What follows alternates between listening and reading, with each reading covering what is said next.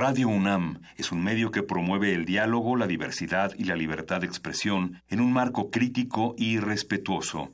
Los comentarios expresados a lo largo de su programación reflejan la opinión de quien los emite, mas no de la radiodifusora. Por siglos nos hemos hecho escuchar. Nacimos como parte de esa inmensa mayoría. Hablar. Escuchar. Debatir. Proponer. Cuestionar.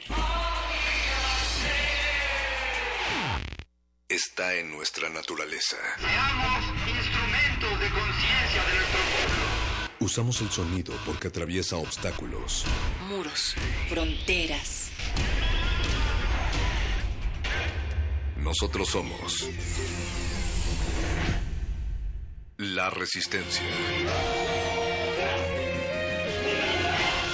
Resistencia modulada.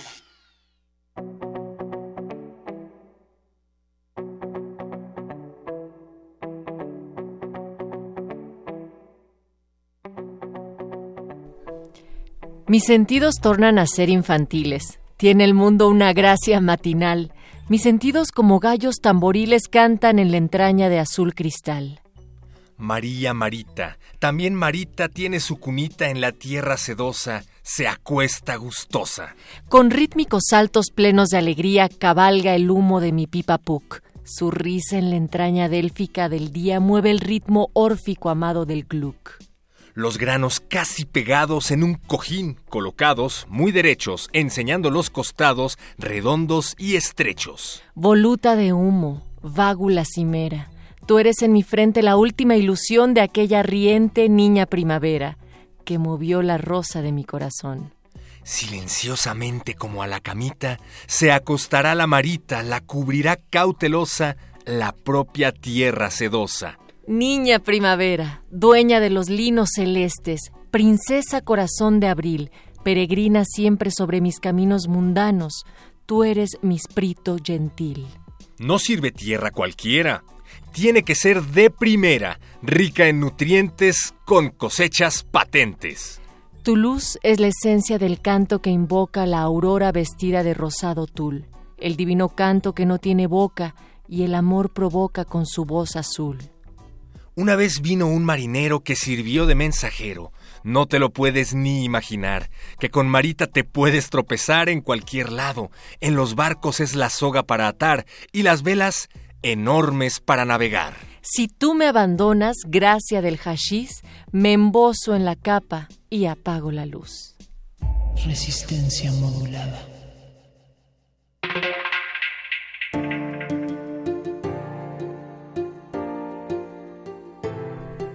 Natalia Luna, me ha gustado mucho esa entrada que hiciste. Yo en lo particular hice una entrada para todos los niños de la resistencia que nos acompañan aquí a las 8 de la noche, pero mejor explícanos tu texto. Eh, que te explique mi texto que se titula La pipa de Kif de Ramón M.A. del Valle Inclán. Pues hablas precisamente sobre una muy elegante dama que esta noche está tiñendo de color verde los cristales de resistencia modulada y también estamos soplando humo a sus oídos para que lleguen todas estas palabras y sobre todo la conversación que tendremos aquí en el 96.1 de FM Radio Universidad. Son las 8 de la noche con 7 minutos. Estamos arrancando una semana más, perro muchacho. Parece que el año se va, se va, pero hay mucha Agoniza. resistencia aún. Hay mucha resistencia todavía y seguirá habiéndola porque aunque nosotros no los acompañemos en vivo, vamos a dejar todo preparado para que ustedes se puedan poner cómodos como maritas y escuchar resistencia modulada las tres semanas de diciembre que nosotros estaremos acompañándolos pues también del otro lado de la bocina, de el otro lado de la bocina esta vez. Así es que pues hay resistencia para rato, queremos, queremos que siga. Y todavía podemos levantar la cabeza y queremos que con los ojos colorados leer sus comentarios que nos escriban a través de nuestras redes sociales. Estamos en arroba R modulada, en Facebook Resistencia Modulada. Y esta semana en Twitter estamos preguntando, Resistencia, ¿estás de acuerdo con la legalización de la marihuana en México con fines recreativos? Hasta el momento los votos, el 82% dice que sí, el 10% solamente con fines médicos y el 8% que no. Ustedes también nos pueden pues, hacer algún comentario en este mismo hilo para poder darle lectura al aire, perro. Si nos dicen que no, nos gustaría que nos digan los motivos que tienen para esa respuesta. Y si nos dicen que sí, pues también nos gustaría que argumenten, porque de eso se trata, de llevar a cabo un debate, dejar de pensar que estos temas que son de la agenda pública, de la agenda política, que digo, pues son un tabú. Hay que empezar a hablar de las cosas que están ocurriendo a nuestro alrededor todo el tiempo y dejar de tratar de tapar el porro con un dedo. Y pensar también en que la legalización de la marihuana implica muchas otras cosas también económicas para el país, que no todo tiene que ver con el, el uso de la marihuana que tiene el THC para uso recreativo. Es decir, es. también hay toda una industria que podría aprovecharse de esto y sobre todo, pues lo que se ha dicho continuamente, perro muchacho, resistencia, que tiene que ver con descentralizar también la manera en la que algunas personas tienen cooptada todo el negocio de la venta de las drogas que son ilegales. Así es. El texto brevísimo que leíamos al principio es de un poeta ruso, Iván Novikov, que a través de estos textos ilustrados llevaba la promoción del cultivo de cannabis a los niños, porque resulta que en Rusia, en la Rusia soviética, el cáñamo jugó un papel muy importante. Como dices, no únicamente se cultivaba la planta para fines recreativos, sino que era toda una industria que utilizaban desde para hacer sogas para los barcos hasta Literal para tapar papel. Ajá. papel y para tapar grietas en las casas. Bueno, pues nos está diciendo Pablo Extinto a través de R modulada. Obvio yo no fumo ni fumaré, pero cada Ajá. quien es libre de dañarse como guste. Oh, pues, ¿quién está hablando de daños? Yo, por ejemplo, he optado por la chela, el whisky y el amor. Eso sí que te daña, Pablo Extinto. ¿Sobre todo el amor? ¿O Sobre cuál- todo el amor. ¿Cuál, cuál decías tú? El amor es lo más dañino que hay y así es que mejor mejor fuma. Bueno, pero esta noche quienes van a hablar de los fumados y quienes han estado bajo otras influencias psicotrópicas son los muerdelenguas, tendrán escritura y letras en estados alterados de la conciencia que sumergen los micrófonos de Radio UNAM esta noche, desde la poesía mística hasta las sustancias psicotrópicas en la literatura. Ese es el tema a partir de unos momentos más en el muerdelenguas. Y el gordo y el flaco de la música, es decir, Apache Raspi y Francisco de Pablo van a entrar en unos momentos más a este laboratorio de cultivo de hercios. Nunca se hace viejo ese chiste todavía. No, ¿verdad? Porque siguen igual. ¿Qué Porque hace? sigue siendo el gordo y el flaco. Hace el par de años que cuando inventamos el, el chiste.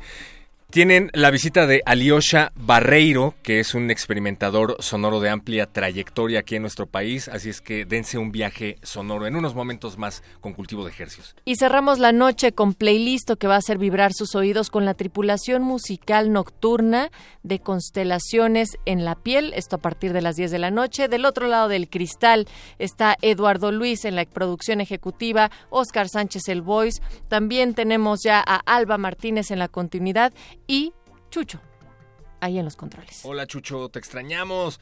Ahora pues vamos a arrancar la resistencia de este 12 de noviembre Natalia Luna con una recomendación de Eduardo Luis Hernández, nuestro productor ejecutivo. Esto se llama Amalia Batista de los Ochimilcas. ¿Quién es Amalia Batista? Descúbranlo. Me sigue tomando por loco. Él sabe lo que quiero es conocerte a fondo, ¿ves? No te da por romper jarrones o algo. Jamás. Ay, menos mal. ¿Y te gusta la mota? Digo, la música. Es mi debilidad. ¿Qué? La música. Ah, sí. A los pípoles como tú les gusta de abute la música. Es usted muy...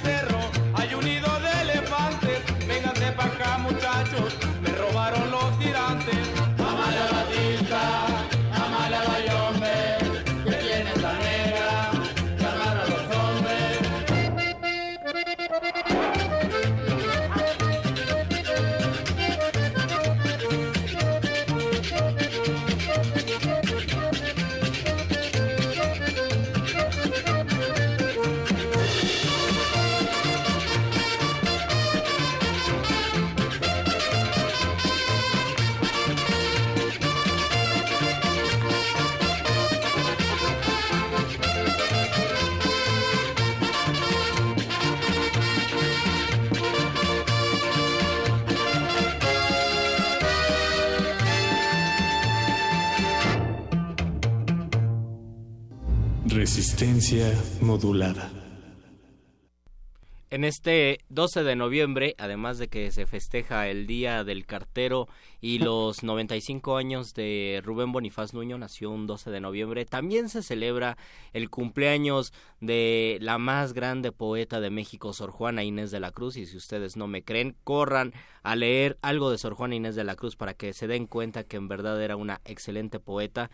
Se cumplen muchísimos años, no sé, este, unos cuatro, quinientos y cacho, Después hago cuentas porque ya estoy al aire. Y también justo porque es 12 de noviembre se cumple, se conmemora la, se celebra el, el Día del Libro en México justo por el natalicio de Sor Juana Inés de la Cruz, así que existen muchísimas actividades eh, en torno a este Día del Libro. Corran a la Feria Internacional del Libro Infantil y Juvenil que se lleva a cabo en el Parque Bicentenario. Lleven a sus hijos, vale muchísimo la pena y vale mucho la pena también que se queden con nosotros en esta emisión de Muerde Lenguas. Yo soy Luis Flores del Mal. El Mago Conde los saluda y está contento de tenerlos en esta emisión a las 8 de la noche con 16 minutos, eh, 12 de noviembre ya lo dijo Luisito Flores del Mal, haciendo cuentas y cálculos, Sor Juana nació en 1651, por lo tanto deben ser 367 años de la muerte. 1651 yo creo que era 1654.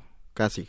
Casi. Pero los registros Pues de esa época siempre son muy confusos, Luis, así que es eh, no es no es ni, no es confiable ni una ni otra ni otra cifra. Y ya que en el tema semanal es sobre la legalización de la mota, nosotros vamos a hablar de los estados alterados de conciencia, es decir, letras, taquitos y la otra orilla, como le decía Octavio Paz, ese, ese biógrafo eh, cuestionable de Sor Juana Inés de la Cruz. Ustedes ya nos darán sus razones y por eso también vamos a hablar de Sor Juana Inés de la Cruz, de todo lo que ustedes digan y ustedes manden. Por eso deben ponerse en contacto con nosotros, ya sea en nuestra radio 96.1 de FM o en www.resistenciamodulada.com. También si escuchan con mucha atención van a escuchar los deditos de Luis Flores del Mal teclear en la computadora porque está preparando nuestra transmisión en vivo a través de Facebook Live. Si no nunca nos han visto o no la conocen, entren a Facebook Resistencia Modulada. También échenos un un tweet, espero, a ver que alguien nos los haga llegar en arroba R modulada,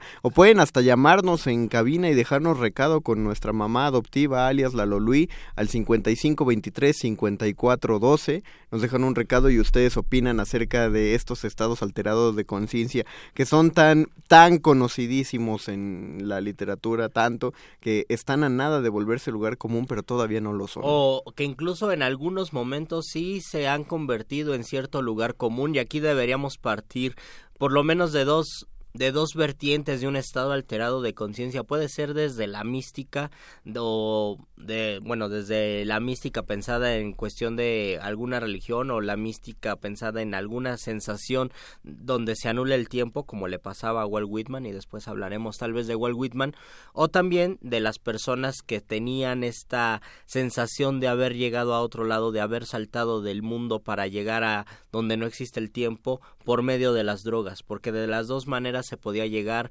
digamos, encontrar a Dios o encontrar a lo que ustedes le quieran llamar como Dios. Por medio de las drogas, como muchísimos escritores lo hicieron en el siglo XX, parte del siglo XIX, o por medio del éxtasis místico, como lo han hecho desde el, yo creo que desde el tiempo de los griegos.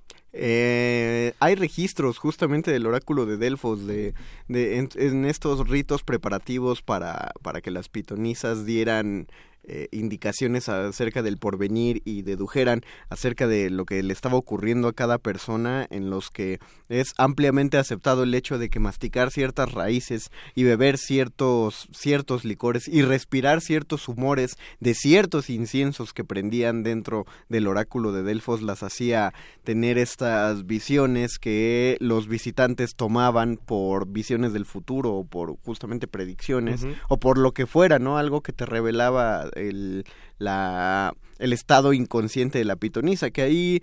eh, Fíjate que esa, que esa opinión a mí me divide un poquito, porque yo incluso, con, con todo el escepticismo que luego me cargo, yo incluso eh, cedo más al hecho de que cada quien encuentre algo de sí mismo o encuentre una revelación de sí mismo mediante un estado alterado por algún estupefaciente a que lo haga otra persona. Digo, por, aunque seas el rey y sí la otra persona sabe mucho de ti, o sea, ahí cuenta, ¿no? Pero qué tal si eres un fulanito cualquiera que se metió a Delfos eh, y haces una pregunta X, es menos confiable. Bueno, exactamente lo mismo que un lector de la mano, ¿no? Pero es Y- menos confiable que la otra persona. Entonces es bastante confiable, según mi experiencia.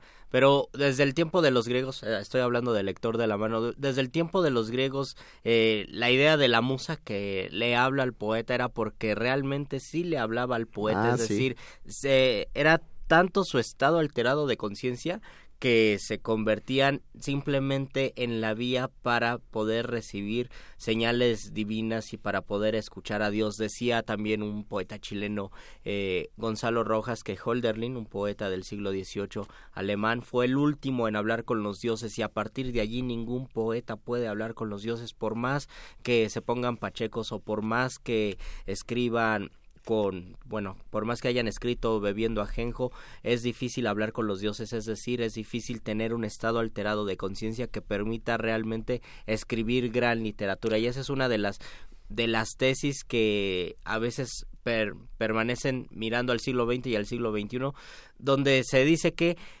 la literatura o el arte en general ha bajado su nivel de, de calidad porque ya no se escriben en un estado auténtico de, de estar alterado, estar alterado en la conciencia. Hasta le pegué el micrófono por el escándalo. Tienes razón, Luisito. Estaba viendo un, un letrero, un letrero, un video hace rato en, en Facebook, mu- muy, gracioso, pero muy bien informado el video.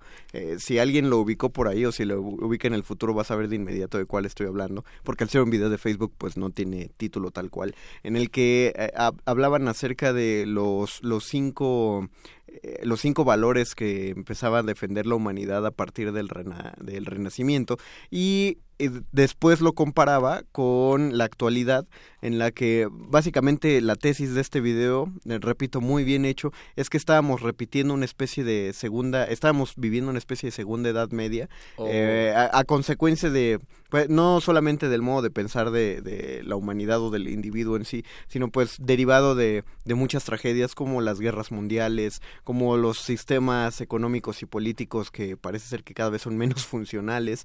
Y Las una dictaduras. las dictaduras. Y una de las cosas que planteaban era justamente que habría que replantearnos estos cinco eh, estratos de valor dentro del arte y del pensamiento. Y eh, el renacimiento uno de los que enarboló con con más eh, pues Énfasis. eh, Es que iba, ándale, énfasis. Es que iba a decir fe, pero era contradictorio. Justo énfasis era el hecho de que el, el hombre se había, eh, eh, estaba solo ante la espiritualidad, es decir, estaba abandonando la espiritualidad para cederla por la racionalidad.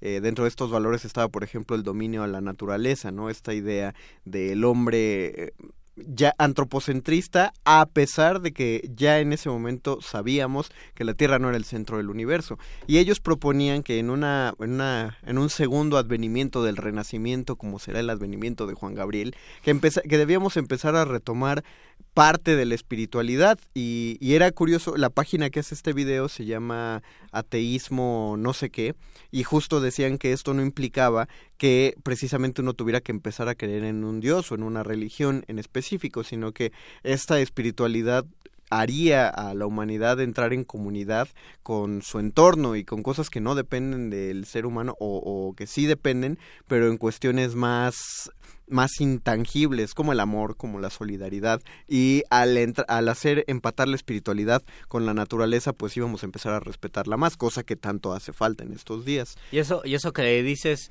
justamente en Bona ya que habíamos hablado de lo que ocurría en la antigua Grecia, también es importante eh, recordar lo que ocurría aquí muchos siglos después en, en la cosmogonía prehispánica, por ejemplo en los aztecas, donde eh, la poesía pues no era el género literario como nosotros lo conocemos, sino era parte de una liturgia, parte de un ritual donde incluía el, donde se podía incluir por ejemplo el pulque de que era una bebida espiritual, no era nada más para echar echar coto como ahora. se incluían todos los sentidos por medio del incienso, por medio de las flores y se embriagaban y por eso en muchos en muchos huehuetlatuanis que así se llamaban los los que escribían eh, bueno, los que interpretaban esos cantos decían que estaban embriagados porque realmente podían estar embriagados y a partir de allí, a partir de ese estado alterado de conciencia, podían eh, lo que nosotros llamamos escribir, pero realmente era toda una ambición donde se incluían todos los sentidos y parte de eso era el canto y era el canto florido. Yo creo que el Xochicuicat, eh, la idea del canto florido justamente es eso, es un canto escrito en un estado alterado de conciencia. Me, me, estaba poniendo más espiritual porque me di cuenta de que yo, hacemos este programa dos veces por semana y por facilidad del pues del acomodo de micrófonos no nos vemos mutuamente sí no nos vemos me siento tan sol eh, te das cuenta que somos tan solitarios haciendo este programa ustedes no lo saben pero siempre estamos viendo hacia el frente o hacia un lado bueno es lo ideal porque es el productor está nuestro compañero José Jesús Silva en, en la consola pero no, es una especie de de lectura en público como cuando están en la mesita y todos están viendo hacia el público es pero ya, es. pero ya lo nos estamos imaginando a las personas tú que no, tú no te gires hacia mí porque porque te vas a dejar de oír va a oír pero ya yo pude girar el micro y, te veo y bueno qué bello eres estaba gracias Gracias y qué bellos son ustedes que nos escuchan, incluyendo a Conde que me escucha. Ah, qué buena onda. Hay comentarios en Facebook. Luis. Hay comentarios en Facebook. Los veo desde aquí, desde mi nueva perspectiva. Nos saluda Nerval, saludos con poemoji. Fabián eh, nos manda un poemoji de tres caras riéndose. Jonathan nos dice salud. Salud. Eh, Elba Velázquez también nos manda un, un poemoji de manita. Y Dulce María nos dice buen inicio de semana, buen inicio de semana también para ti. Para ti y para todos ustedes. Hablamos de los estados alterados de conciencia. Yo decía que el programa se podía llamar La otra orilla justamente porque Octavio Paz así le puso, pensando en que la poesía es ese puente, es esa vía para llegar al otro lado de la realidad, al otro lado de las cosas, llámese encontrar a Dios, llámese estar en comunión con la Madre Tierra, llámese sentir la, la divinidad, sentir la música del cosmos, todo esto es parte de llegar a la otra orilla. Lo que no quiero que suene este como comentario de, de tía, así de deberíamos buscar otros estados alterados que no fueran las drogas. No, no va tanto por ahí. A lo que me refiero es, eh, imagina el, el, grado de comunión que debes conseguir con cualquier pieza artística, en específico con la música, que es mucho más fácil eh, em, empatar. Pero imagina el estado alterado al que podrías llegar con una obra que particularmente te, llegara y, y, lograra, lograra inocularte o imbuirte, ¿no? O sea, una, una pieza que... Mm, les pongo un ejemplo, o sea, están viendo una, una película en el cine es mucho más fácil, es el segundo punto más fácil después de la de la música en el que estás viendo una escena y algo te dice la escena o algo te pasa en el que te da un ataque de risa o, o te pones a llorar o simplemente quedas arrobado, arrobada por la por la por lo bien que te parece que está hecha una escena, una película, una actuación en particular, eso de alguna manera sí te mueve de, su de tu centro, te, te saca de conciencia, no lo estoy exagerando, esto es el fin último del arte, es lo que los griegos llamaban catarsis, la misma palabra, tú sientes que no puedes pronunciar catarsis y sentir que te tiemblan las manos frente al pecho y que te está dando algo, pero la catarsis no es más que el, el, el cobro, de, sí, está bien dicho. El yo, cobro yo, yo, le decía hace unos 10 años que se te movía el microcosmos. Ándale, eso es, eso lo, lo adecuó muy bien. Se te mueve el microcosmos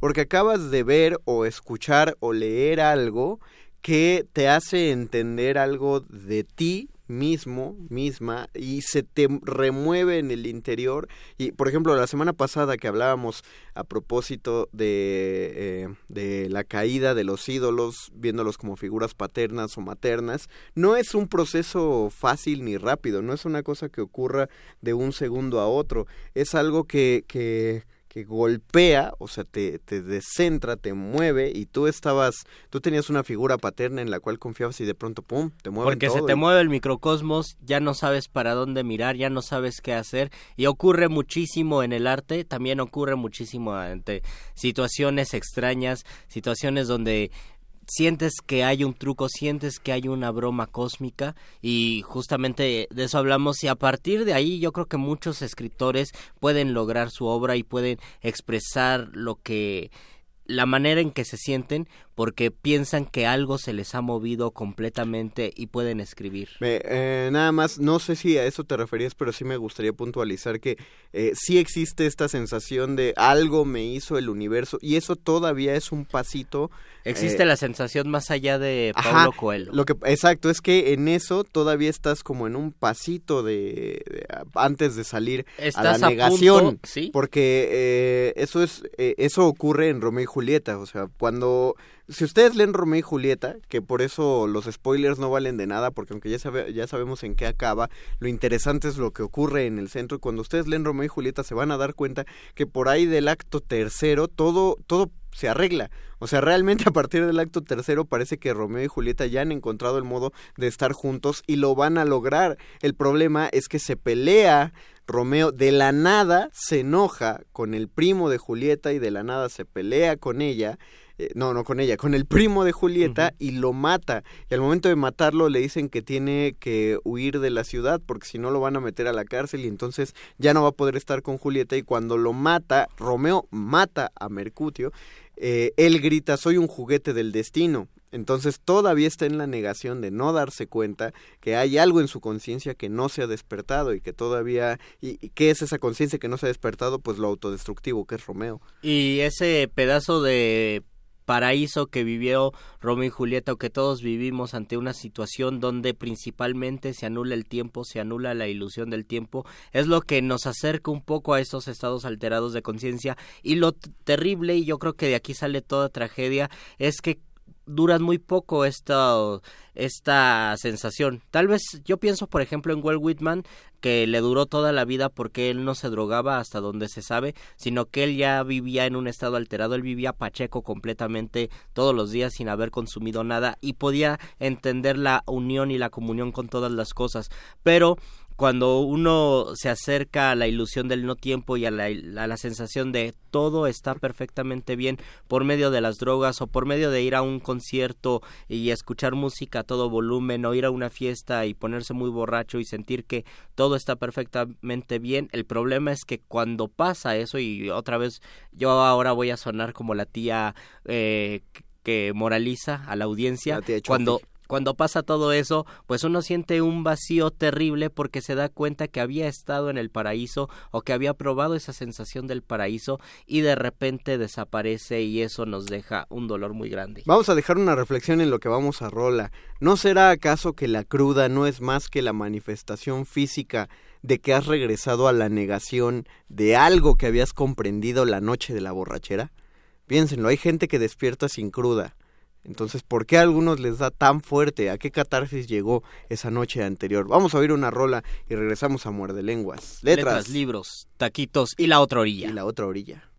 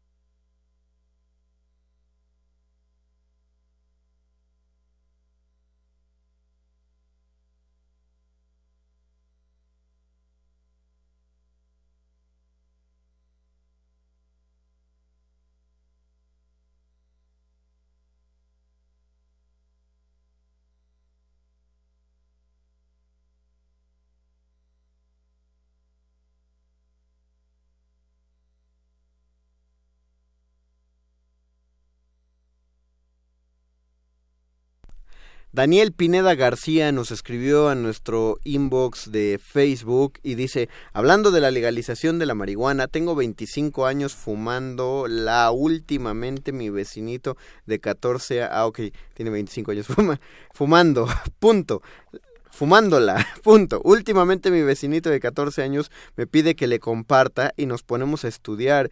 Ya aprendió acordes, está aprendiendo escalas y le pienso enseñar armonía. Espero que lo que le estés enseñando sea música, querido Daniel. Sería bueno que la legalizaran para evitar extorsiones. A mí me han explosionado los policías varias veces.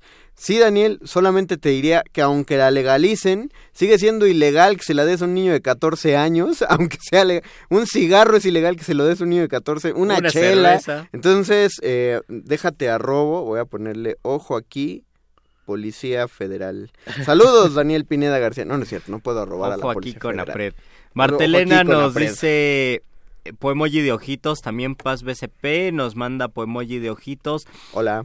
Cachano García dice saludos para el Cachano de la Pachichalco. Saludos, Cachano de la Pachichalco. Pachichalco, ¿existe Pachichalco? Ojalá sí. Llevamos como tres años prometiendo un programa de Chalco y algún día lo vamos a cumplir. Gabriel Infante Carrillo dice saludos, buenas noches, buenas noches, saludo. Ah, y ya Jonathan aclara que Mercutio murió fue muerto por, Teobaldo. Muchas gracias, Jonathan. Gracias. Marta Elena Cuento nos contigo dice, para mis gazapos. Es verdad, la poesía ha hecho que vuelve a sentir y vale la pena.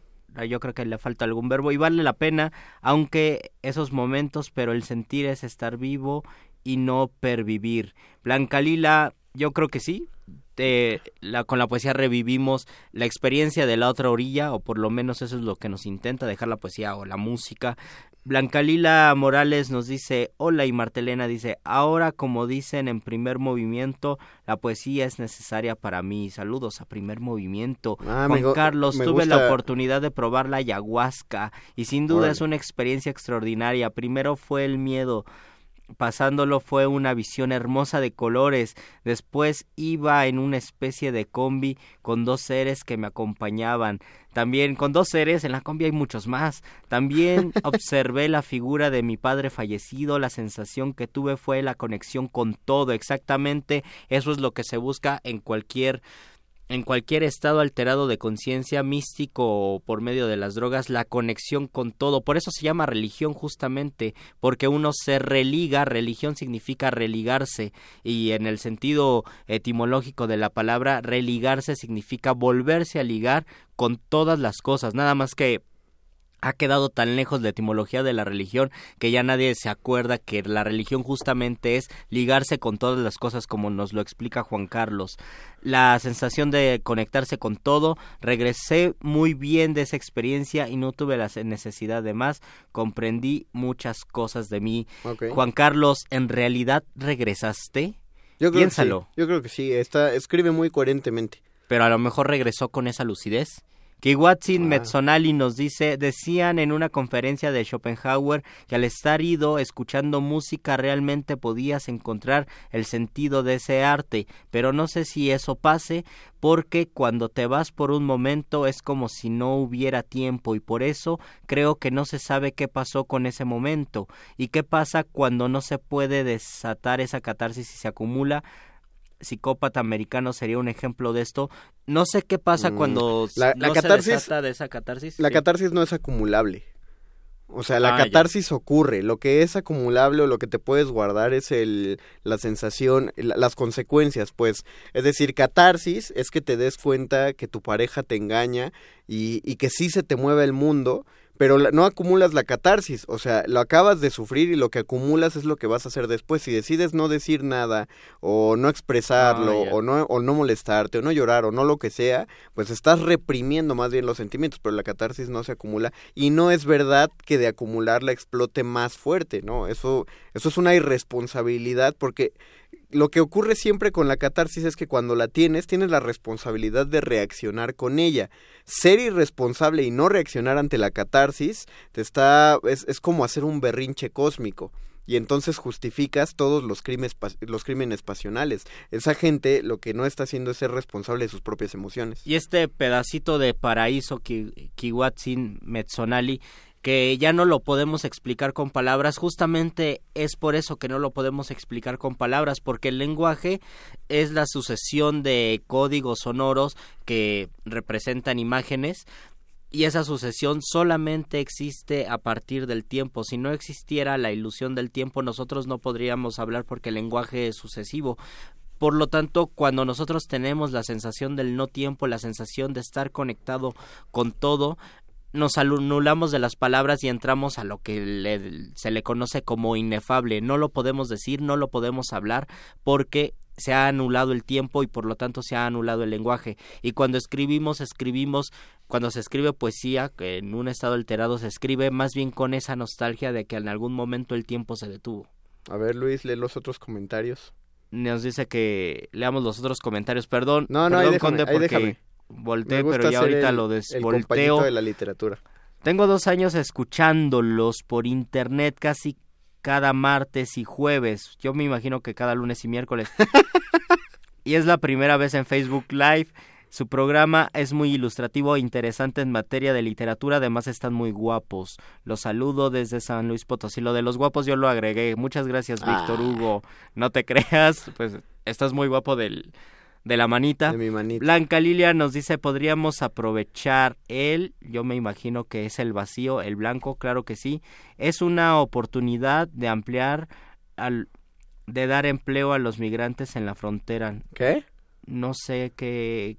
¿Qué es la oportunidad de emplear Y Genaro los manda poemoji de, de persona dando like. Muchísimas gracias por todos los comentarios. Seguimos hablando entonces de los estados alterados de conciencia desde el misticismo o desde la drogadicción o desde la música, todas las maneras en que uno tiene para inundarse del no tiempo. ¿Sabes cuál, cuál nos falta? Y creo que es eh, nos falta justamente porque es menos útil. La locura tal cual. No estoy hablando de los de las enfermedades mentales porque no las voy a eh, subestimar. En la actualidad se ha generado una especie de romanticismo alrededor de las de las enfermedades mentales.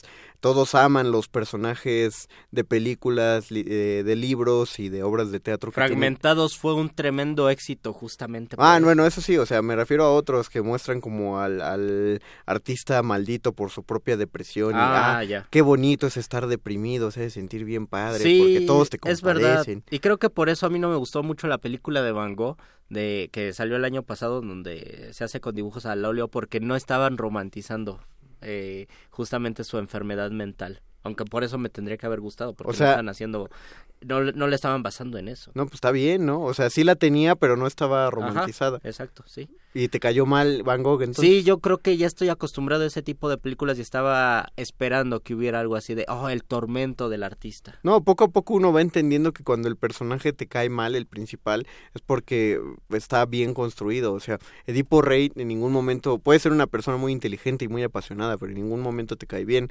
Tampoco Orestes, tampoco el mismo Romeo, Julieta, no, son, Eh, a, lo, son me- a lo bastante mejor por eso nos cae tan también eh, Don Quijote de la Mancha porque su enfermedad mental no es la del escritor maldito, no es la del antihéroe maldito, sino es la persona que logra tener una lucidez extraordinaria por medio de su locura. No lo sé, tampoco me gustaría generalizar. Seguramente de- allá afuera debe haber más de un lector que ame el Quijote como libro, pero odie Que le choque. eh, al personaje justamente por no por no reaccionar. Una persona enferma de realismo y estaría eh, sería bastante respetable que odiara al Quijote. O sea, no estoy hablando de mí porque ya sé que va a parecer que estoy hablando de mí. Pero debe haber. Pero debe haber seguramente alguien que diga, no, es que pues no manches, eso Pienso de ver. que, pienso que serían los famas de Julio Cortázar. Decía Cortázar que Mm. somos o cronopios o famas o esperanzas. El cronopio es justamente la persona que intenta salirse del tiempo. Lean El Perseguidor porque es la persona que más se afana por querer llegar a la otra orilla, siempre estar al borde de la puerta y nunca poder lanzarse al otro estado alterado de conciencia, más bien al estado alterado de conciencia, porque en la tesis de Cortázar, en la idea del cuento de Cortázar, es un excelente saxofonista y por medio de la música se acerca muy se acerca mucho a mover su microcosmos y a sentir esa iluminación mística, pero nunca puede alcanzarlo y siente mucha siente mucha frustración y por eso se convierte en un perseguidor y dice que todos en parte somos perseguidores porque estamos buscando eso, por medio de la música, por medio del arte, por medio de las drogas. Necesitamos un muerde lenguas más para convocar al doctor Arqueles y ya lo tenemos aquí, está Eduardo Nájera a través de Gracias, Facebook Live, Lalo. dice reportándose para hablar de estados alterados, creo que no debemos olvidar a los que tenía Germán, Germán Gess con el buen, lo escribió bien padre, Germán Gess con el buen Nemián y con Siddhartha extraordinario y por si esto fuera poco el lobo estepario cuando se ponía sus toques de cocaína y todo lo que se imaginaba y quiero reportar que llamé por teléfono pero nadie me contesta, de Oh, verdad no quiero ser. que me quiten este buen hábito, por favor, saludos. Sí yo pregunto, yo pregunto, ¿sonó el teléfono, Lalo Luis? No sonó el Dice teléfono. que no sonó. Quizá, eh, probablemente está silenciado el teléfono, cosa que no es problema de la producción, Y querido si Lalo está en Nájera, silencio sino significa debe ser que nos vas a ayudar muchísimo porque no sonó el teléfono. Pero exactamente, muchas gracias Lalo Nájera por habernos avisado, porque ya preguntamos a nuestro querido Lalo Luis y dice que no sonó el teléfono, así que checa igual y marcaste un número de más, uno de menos y le hablaste a una señora, ya lo sacaste del baño y al final nunca... Qué, qué bueno que mencionas a Germán Gess, así como Germán así Gess. como lo leímos, porque Germán Gess me parece que es una persona bastante lúcida, eh, eh, estaba muy apegada a, a la, a las ideas orientales y parte de su lucidez y parte de tal vez su estado alterado de conciencia partía de la mucha lucidez o de la lucidez que fue acumulando durante su vida, es decir, era un escritor completamente opuesto a muchos escritores del siglo XX que se drogaban y que bebían muchísimo. Y ahora sí, ya que lo hemos convocado entre tres muerdelenguas, es el momento, el mejor momento de la noche, el segmento más esperado por los La muerdescuchas hora apoteósica de la iluminación. con el doctor Arqueles. Cuando la primer duda del hombre surgió, el universo respondió con el conocimiento en forma de persona. Una persona con suéter.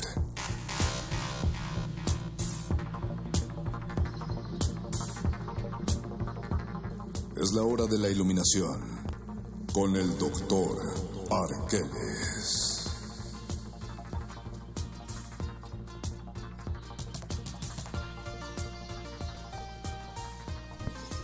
Querido doctor Arqueles, me acaba de entrar una duda que ya hasta me espantó. A ver, ¿Usted Mario. sí existe o es solo una manifestación física del estado alterado mental que Luis Flores y yo logramos en conjunto y por eso es que usted solo se aparece hasta el final del programa porque no es, es hasta el momento en el que logramos una comunión mística y entonces lo inventamos. No lo sé, Mario. No, Tú no, dime. contésteme. Tú dime. Tú dime. Mejor, mejor. Contéstele No, con otra espanta. pregunta como si tú sabes la verdad significa No, que no lo soy o algo Mejor cuéntenos lo que es. Como decía Juan Gabriel, lo que se ve no se pregunta. así. Oh, oiga, y usted que lo sabe todo, ¿se iba a regresar Juan Gabriel el 15 de diciembre? Lo que se verá no se pregunta. Ay, do- se dan cuenta, infinita. en menos de 20 segundos se aventó dos, dos señoras respuestas. Dicen que se cayó de la nube Muy Juan bien. Gabriel, que dio un Juan Gabrielazo bailando en una nube y se cayó y por eso revivió. A ver, Doc, ¿de qué nos va a platicar hoy usted en estados alterados?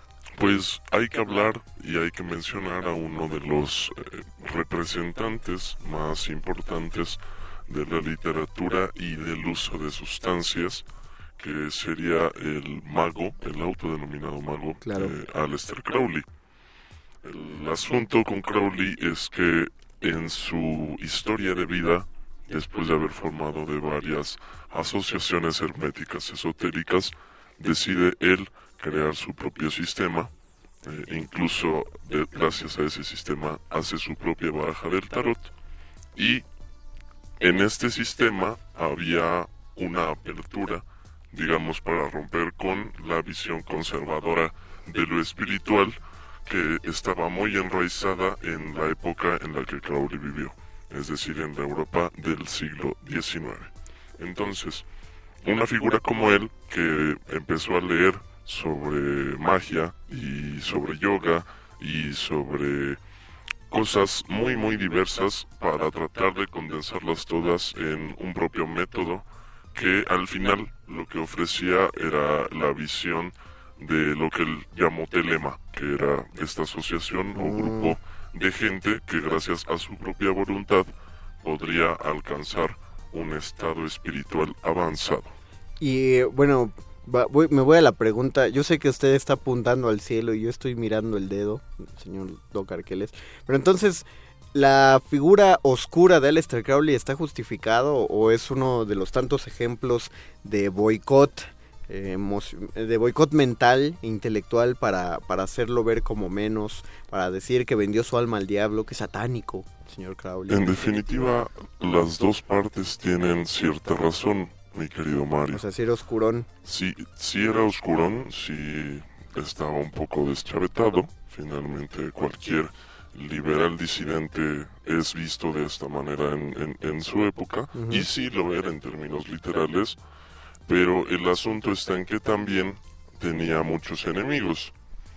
El tema con Crowley precisamente es que se marca, gracias a su tarot y, al- y a otro tarot de la época, esta lucha eh, entre dos formas de entender eso que llamaban la filosofía hermética y el esoterismo en Inglaterra.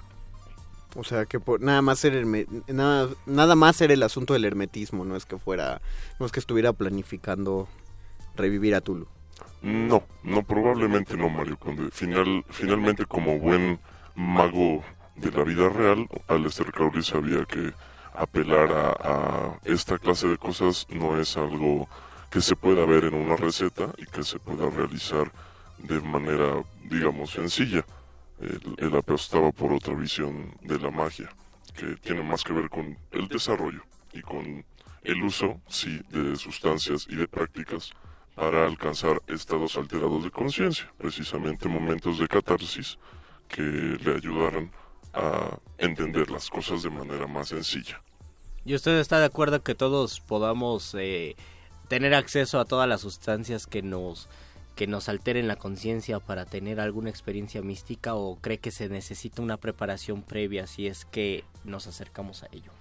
Creo que le diste al clavo con esa pregunta de cierre, Luis, y justamente mi participación del próximo miércoles hablará de una figura que pretende establecer una metodología para el uso de sustancias psicoactivas, que es el famoso Juan Matus en las novelas de novelas escritos antropológicos Carlos de Carlos Castaneda.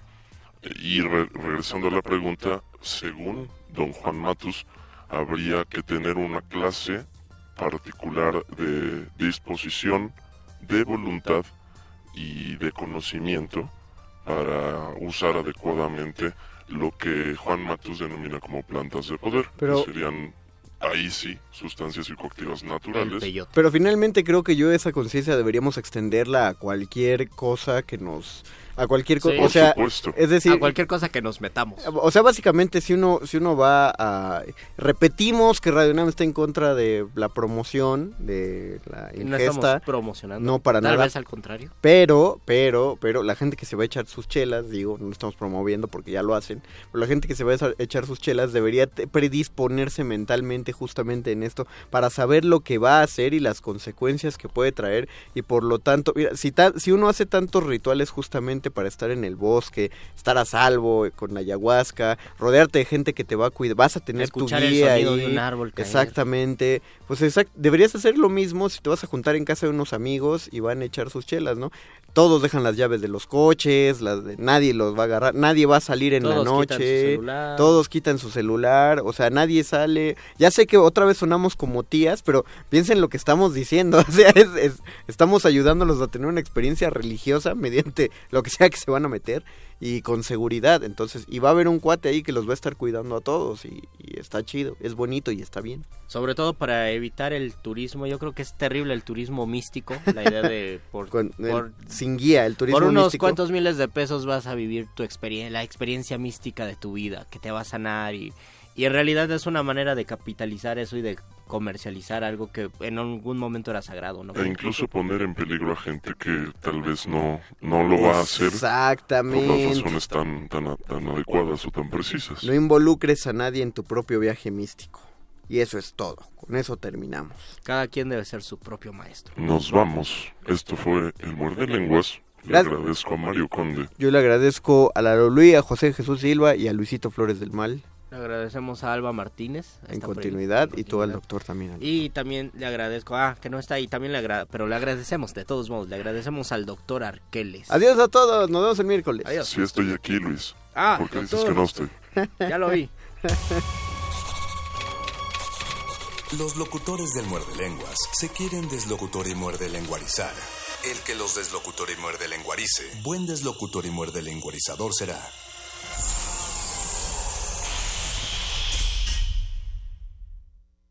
Resistencia modulada. La voz humana tiene el poder de transportar a los escuchas, de sumergirlos en un ambiente ficticio e inspirar todo tipo de emociones si se sabe usar.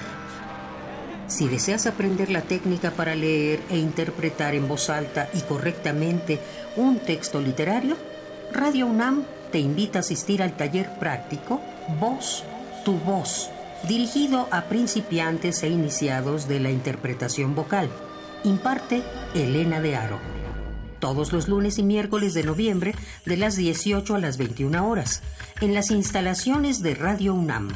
Informes e inscripciones al 56 23 32 72. Aprende a liberar el potencial de tus palabras. Radio UNAM. Experiencia sonora.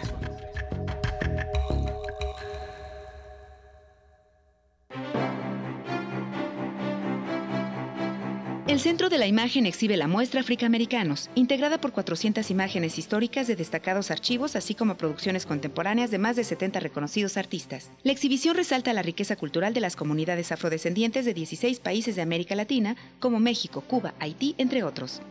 Africaamericanos está abierta en el Centro de la Imagen, Plaza de la Ciudadela número 2, Centro Histórico. La entrada es libre. Érase una vez un lobito que prefería ser amigos en vez de comérselos. Por sobre todas las cosas le gustaba cantar. Si para ti hay algo que no dejarías de hacer por nada en el mundo, su historia te fascinará. Se busca. Un musical para niños dirigido por Aura Rebollo y Leica Mochan, a cargo del colectivo Río que Suena. Todos los domingos de noviembre a la una de la tarde en la sala Julián Carrillo. Adolfo Prieto 133, Colonia del Valle. ¿Y a ti qué te apasiona? ¿Nos acompañarías a cantar en el bosque? Radio UNAM, experiencia sonora. Resistencia modulada. Que esté haciendo para traerle este corte informativo. La, la nota nostra. El último lugar para informarte.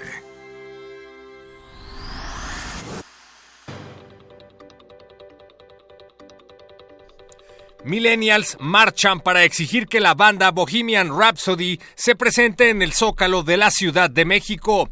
Los jóvenes indignados afirman que la banda protagonista de la película del momento debe dejar de ser discriminada por la terrible enfermedad que padece su vocalista Felipe Ferras Gómez, alias El Ferras.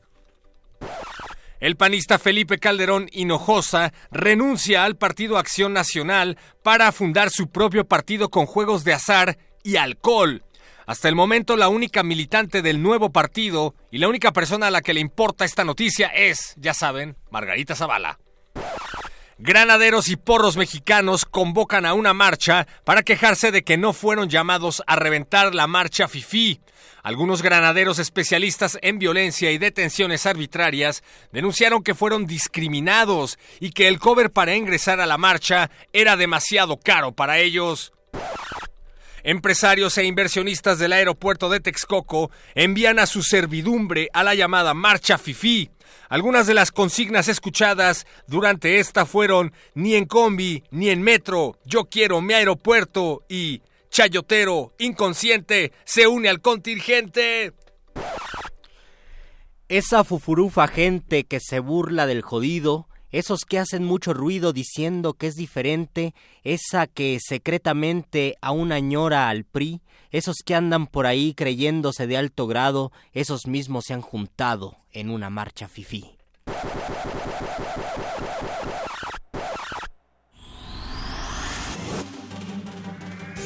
Estas fueron las últimas noticias que debiste recibir. Puedes continuar con tus actividades cotidianas. La nota, nota La nota nostra.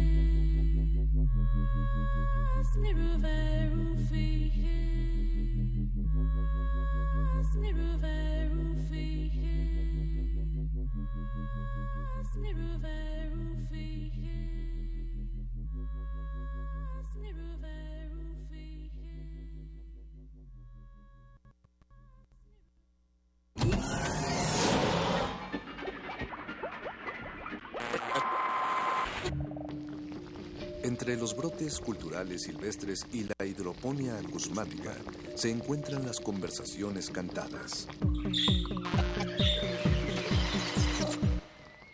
Estudiamos el milagro de la música libre en el aire. Cultivo de hercios. Frescura en la flora musical.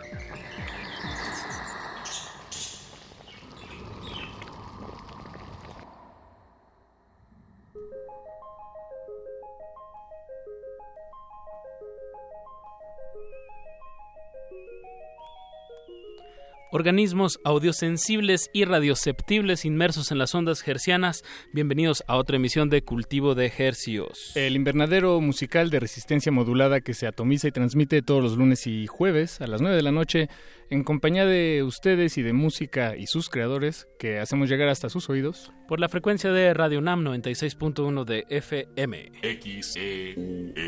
Así es, XEU N. Exacto. Transmitiendo en vivo desde Radio UNAM a todo el Valle de México y a la aldea global a través de nuestro portal en línea www.resistenciamodulada.com. Eh, muy buenas noches. Muy buenas noches. Siendo hoy noviembre 12 a las 21 horas con 10 minutos, constatamos que este es un programa en vivo y les saludan eh, su servidor Apache o Raspi. Y su otro servidor Paco de Pablo.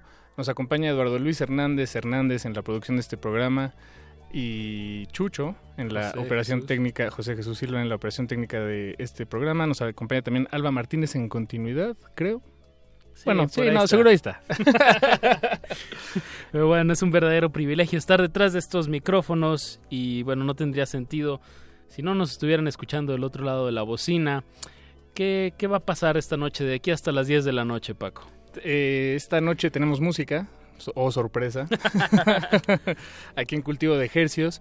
Y nuestro sujeto de estudio de esta noche es nada más y nadie menos que Alyosha Barreiro, un músico, eh, productor, eh, explorador sonoro, llamémosle, que nos acompaña ya aquí en la cabina y estaremos charlando con él, conociéndolo, explorando su mundo musical en compañía de ustedes, si nos lo permiten, porque digo, si, si apagan el radio, pues se acaba la magia. Eh, pero bueno, no, eh, de eso se trata esta emisión Apache y yo creo que lo mejor para por, esta ocasión será comenzar con música, dar una probadita, un canapé.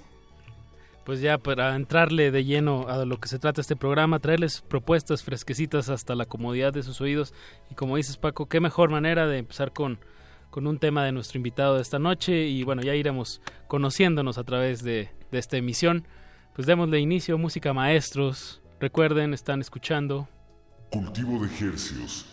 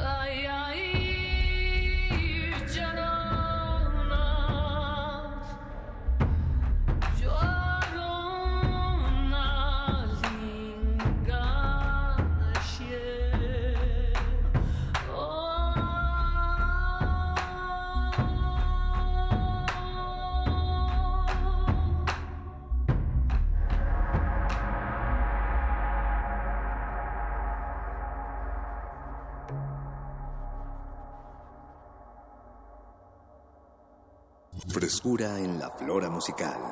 Cultivo de Jercias.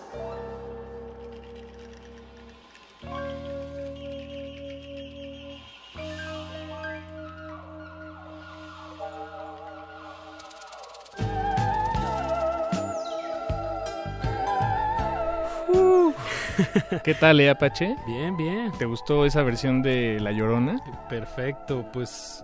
¿Cómo te es- sientes? Me siento bien, me siento bien en esta noche de noviembre y, y estoy muy contento de, de que tengamos pues el honor de, de hablar con Alyosha Barreiro, que es el, el que lleva las sonoridades del tema que acaban de escuchar eh, bajo el nombre de Prehispánica Electrónica. Abrimos el micrófono a Alyosha. ¿Cómo estamos? Buenas noches. Feliz y honrado de estar aquí en la casa del buen radio en México y de estar con ustedes. Este es un programa que me encanta y que lo sigo y bueno, ahora estar de este lado es un gran honor. Gracias por la invitación. No, el honor es nuestro, Alyosha. Ya nos, ya nos chiviaste. Sí, No, pues además ahorita que justo que me presentabas, eh, me acordaba de que pues yo aquí hice muchos pininos al principio de improvisación sonora, que me parece fabuloso que haya una radio en México que se preste a, a algo no más, ¿no? Que, que tenga miras hacia el futuro y, y, pues que se prenden estas locuras, me parece increíble. Eso. Así Pues- que feliz de estar acá de nuevo. Pues parece co- como anillo al dedo. Como anillo al dedo. Porque, porque en este, en este espacio, Alyosha, pues nos gusta hablar con músicos, con creadores, con bandas, con, con, con quien se deje y, y- bueno, no, no con quien se deje, No, pero con... que tienen una excusa, ¿no? Yo no quería, pero me obligaron, Sí, ¿no? Manita de puerco para la cabina. no, bueno, y, y por tu trabajo, creo que, que- creo que charlar contigo en, en este espacio, pues algo que se nos antojaba mucho. Pues muchísimas gracias. Y, y bueno, pues gracias por acompañarnos. Alyosha Barreiro, eh, músico, compositor, eh, percusionista, explorador eh, sónico. De este también me, me gusta pensar que eres una especie de chef musical De chef musical. eh, juntando me- mezclando mezclando sonidos que, que tal vez no no se encuentran juntos normalmente Y bueno, y lo que escuchamos hace unos momentos, Llorona, creo que ejemplifica mucho lo que ahorita, en, digamos, en este momento de tu de tu Carrera. recorrido musical, pues estás explorando, ¿no? Sí, Llorona es parte de mi último disco, que pues muy honradamente llega además a unos lugares de los charts en iTunes y en otras eh, disqueras digitales muy importantes, en otras tiendas digitales. En iTunes llegó al segundo lugar de ventas en, en World Music, lo cual yo no esperaba. Los, los sacamos antes de una gira en Europa y de repente pues en la mitad de la gira nos llegó la noticia. Entonces pues estuvo increíble, ¿no? Porque de repente pues tú estás en tu estudio haciendo estas loqueras que parece que no tienen ni pies ni cabeza, ¿no? Que, que en tu imaginario tienen todo el sentido, pero pues no sabes cómo lo van a recibir y la respuesta ha sido increíble. Entonces, pues justo Llorán, eh, Llorona tiene la voz de Tonana. Tonana es una cantante que yo admiro muchísimo, que por ahí la escuché en internet, este, le mandé un mensaje, nos volvimos súper amigos, hemos, pues le he invitado al Zócalo Capitalino, ella me ha invitado a sus conciertos, entonces es una mancuerna muy interesante. Y pues es parte de este proyecto que se llama Prehispánica Electrónica, que lleva el nombre homónimo de un proyecto que justo platicamos fuera del aire, que ya llevamos nueve años trabajando junto con los Knock Nuke. Los Knock Nuke es uno de los grupos más importantes, si no es que es el grupo más importante de danza en México. Y pues con ellos ya hemos viajado a Europa, a Estados Unidos. Justo acabamos de regresar la semana pasada de otra presentación que tuvimos por allá y, y no paramos. Se ha hecho una mancuerna muy interesante y pues increíble. Bien. De- Nuke, Nuke. Knock N-O-K, yo, N- sí, amigo, hermano, amigo. Amigo, hermano, amigo. ¿Cómo conociste este grupo de danzantes? Ah. Pues estábamos en una tocada que yo tocaba en el espacio escultórico y iba llegando con mi maleta y se me quedó viendo el general, que es el líder de todos ellos. ¿Así le dicen el general? Sí, sí, el general, claro. Si nos está escuchando, un abrazote a mi querido general. Y me señaló, ¿no? En la mitad del espacio escultórico, medio oscuro, ellos pintados, pues sí, son imponentes. Y me dijo, soñé que tocábamos contigo. Órale. Que tocábamos juntos. Y pues ahí tenía la invitación al escenario principal del Bicentenario, que pues compartí escenario con los Tigres del Norte, Carles Sinte, que todo esto. Y pues desde ahí empezamos a trabajar en el Zócalo Capitalino. O sea, fue, fue una racha que en un mes tocamos 10 fechas en el Zócalo Capitalino, en el Bicentenario, en el Vive Latino. Y pues desde el primer momento fue una experiencia muy bonita, ¿no? O sea, algo sucedió mágico en el escenario y llevamos nueve años que no paramos. Wow. ¿Cuánta gente conforma eh, la- el- este colectivo de danza? Pues así como que conforma, no tenemos un número, va, va migrando un poquito, eh, pero llegamos a ser 13 generalmente los que viajamos. Órale. Y- Depende si hay el equipo multimedia que venga, si vienen todos los danzantes, si no vienen todos los danzantes, si tienen visa, si no tienen visa. Claro, no, bueno, es un asunto importante. Y es una recomendación valiosa a todos los músicos con, con vistas a tocar en el extranjero. El papeleo en orden. Exacto. Y No la se- documentación. No se metan en problemas porque después no les quieren dar visa. Sí, exacto. ¿Dó- ¿Dónde fue los últimos lugares que estuviste eh, presentando prehispánica electrónica fuera Has del estado, país? has estado ocupado. Pues Alyosha, ahorita acabamos, últimos- sí, ocupadísimos. Los por- últimos meses. Yo tengo varios proyectos, no solo prehispánica electrónica, tengo un proyecto donde estoy de solista, Alyosha Barreiro, que también es esta fusión de música prehispánica con música electrónica, con pues, todo un viaje que a mí me gusta mucho eh, poner en los escenarios. Este, pues ahora estoy tocando con un pianista que se llama Alex Mercado, que justo el 16 de Ah. noviembre soltamos nuestro proyecto en el Foro El Tejedor. Ya tenemos el disco, ya hay, hay muchas sorpresas que vienen con él. Entonces, con Prehispánica Electrónica acabamos de regresar ahorita de Carolina del Norte. Tocamos en The Holy Fest, The Holy Style Fest, que es un festival allá, pues súper bonita presentación. Antes de eso estuvimos en Mérida. Antes de eso, pues yo me presenté. Ah, no, estuvimos en el Zócalo Capitalino para Día de Muertos. Antes de eso, yo estuve en San Ildefonso. Como que ha sido una rachita muy interesante, ¿no? Que no paramos. Estuvimos con el Tri, que fue una cosa fabulosa para sus Guau. 50 años en el Palacio de los Deportes. Guau. ¿no? Pues no diario cantas con, con Alex Loli Caramaro a todo pulmón en el Palacio de los Deportes. Entonces, pues no hemos parado. Por buena suerte hay una racha, un poquito como tú lo decías, ¿no? De, de fusionar diferentes cosas y de tratar de reinventarnos cada to- presentación. Digo, no es lo mismo tocar una presentación del Zócalo de Día de Muertos que andar gritando con Alex Lora en el Palacio de los Deportes. Completamente y con distinto. Calamaro. Sí, sí, sí. Entonces, pues muy contento, la verdad, muy honrado de que se me han presentado todas estas oportunidades, de que, de que mi carrera me lleve a estos a estos esquinas, ¿no? Del mundo y de las sonoridades y vamos para adelante, vienen muchísimas otras sorpresas. Y es- este proyecto, eh, el Prehispánica Electrónica, eh, ¿cómo, cómo, cómo nace, Alyosha? Es decir, ¿qué, ¿cuál fue la idea semilla? Eh, cu- ¿Cuál fue A mí siempre me gustó el world music, siempre me gustó la música mexicana y siempre me gustó este aspecto místico, mágico que la música produce, ¿no? La música, llámese reggaetón o llámese lo que sea, hay este lado B, ¿no? Que algo te genera. Entonces, desde que yo empecé a tocar, ¿no? Y además yo toqué muchísimo como DJ y el DJ de alguna forma, pues es como este chamán que está atrás de las tornamesas que puede llevar a la gente a la nefastez o a un éxtasis total. O sea, sí hay algo muy sutil y muy mágico en la cuestión de la música. Claro. Entonces yo llevo años en tratar de involucrar este viaje a la gente. Y no es lo mismo un- una persona que, que te pone música sin sentido, alguien que trata de hacer realmente un viaje sonoro. Llevo mucho tiempo y de repente empecé a viajar, me empezaron a invitar mucho y yo quería llevar aspectos mexicanos. Entonces, pues lo primero, lo obvio era empezar a meter instrumentos, ¿no? Que me remitan a mi nación. Es muy difícil meter un taco, ¿no? En un set musical, no suenan Sí, bien exacto. cuando embarras el pastor en el micrófono. y de ahí pues empezó a, a darse cada vez más, ¿no? Esta sonoridad de las ocarinas, de los teponaztles, de los huehuatles, de, de mi nación. Y también yo quería buscar algo que era nuestro, ¿no? Creo que esta cuestión de imitar todo el tiempo géneros que vienen de otros países y de otras latitudes está muy bien y se vale, pero yo quería ver qué podía hacer con lo nuestro. El rock viene de Estados Unidos, de Europa, la música electrónica pues sale en Chicago, en Denver. ¿Qué hay realmente en México, no? Entonces probablemente pues si no hay un género 100% mexicano, yo la verdad es que no me iba a poner a tocar guapangos, no me iba- yo no soy mariachi y quería explorar. Entonces empiezo a, meterlo, esto es un recorrido que llevo muchos años y estoy muy muy divertido, ¿no? Estoy muy contento, me emociona cada vez que toco porque nunca sé qué va a pasar. eh, y es, es muy refrescante reinventarse todo el tiempo, ¿no? No, sin, sin duda. Y además la, la experimentación eh, a través de la música electrónica o de, de las tecnologías digitales. Claro, es este, divertidísimo. Sí, te- pues, te, permite llegar a, a lugares este, que, que ni sabías a los que podías llegar hasta que ya, ya, ya estás ahí. Ahora, qué bueno que ¿No? tocas eso, ¿no? Porque la música electrónica hoy en día se ha vuelto un género que todo el mundo pues recurre al punch, punch, punch, punch y ahora peor que se fusionó como con el reggaetón y todas estas cosas muy raras que ya ni entienden. Es una vertiente, pero hablar de música electrónica también puedes hablar pues toda esta gente que está fusionándolo con música clásica, con Ah, jazz, claro, claro. ¿no? Hay tantas cosas que se pueden hacer que realmente es trabajar con instrumentos que funcionan por electricidad, ¿no? Y que te permiten digitalizar sonoridades y pues hacer lo que era y media. Sí, sí, sí, sí. Y a eso suena eh, prehispánica electrónica, si, si se me permite el, el comentario. Bueno, creo que sí se me permite, Apache. Ya lo dijiste. Ya lo dije, ya lo, ya lo comenté.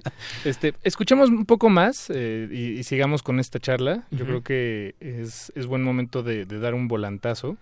Eh, Alyosha, si te parece, escuchemos eh, del mismo disco eh, un tema que se llama Cotán. Me encanta, Guerrero. ¿Qué, qué nos puedes eh, contar de esto? Escuchémoslo, manden sus comentarios y ahorita contestamos preguntas. Eso, Eso. eso. Buenísimo. Buenísimo. Conéctense a las redes, conéctense. Conéctense y disfruten de este tema de Alyosha Barreiro que se llama Cotán. Están en Cultivo de Ejercios. Cultivo de Hercios.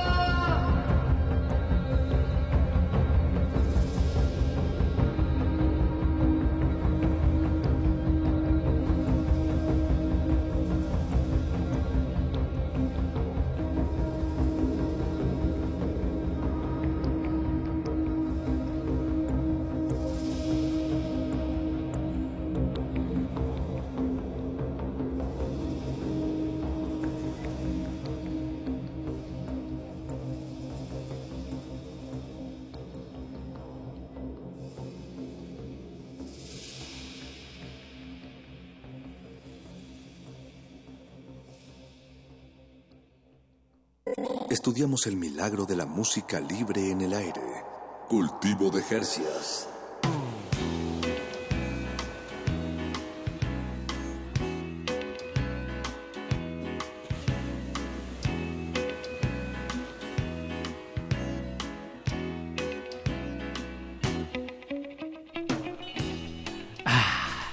¿Qué, ¿Cómo te sientes, Apache? Otra vez. Bien, bien, contento y relajado.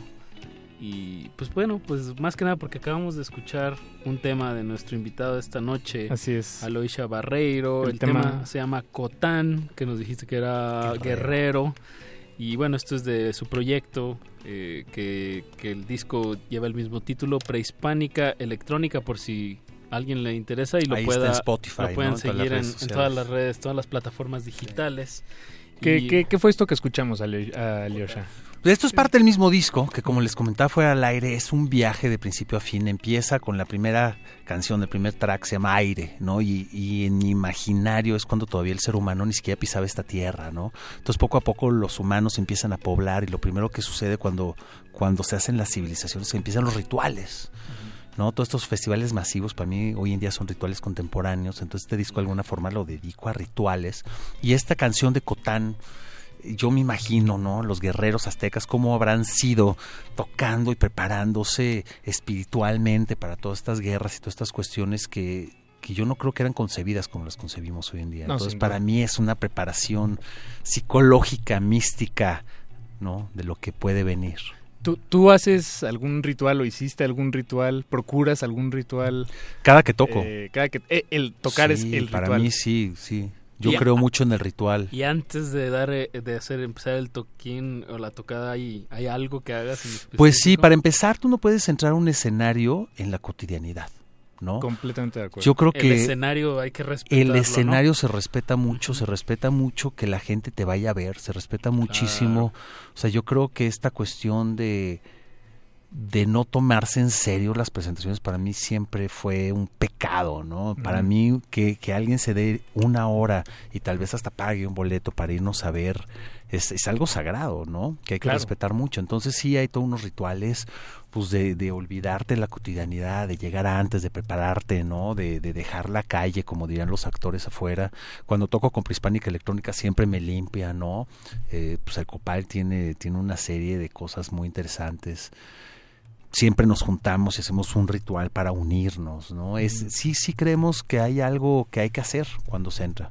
¿Y algún ritual, de- de- eh, tal vez desde el momento de la composición, algo así? Lo que pasa es que la composición sucede en el día al día, ¿no? Entonces, pues imagínate que me ponga a hacer rituales cada vez que quiero trabajar, pues nunca compondría.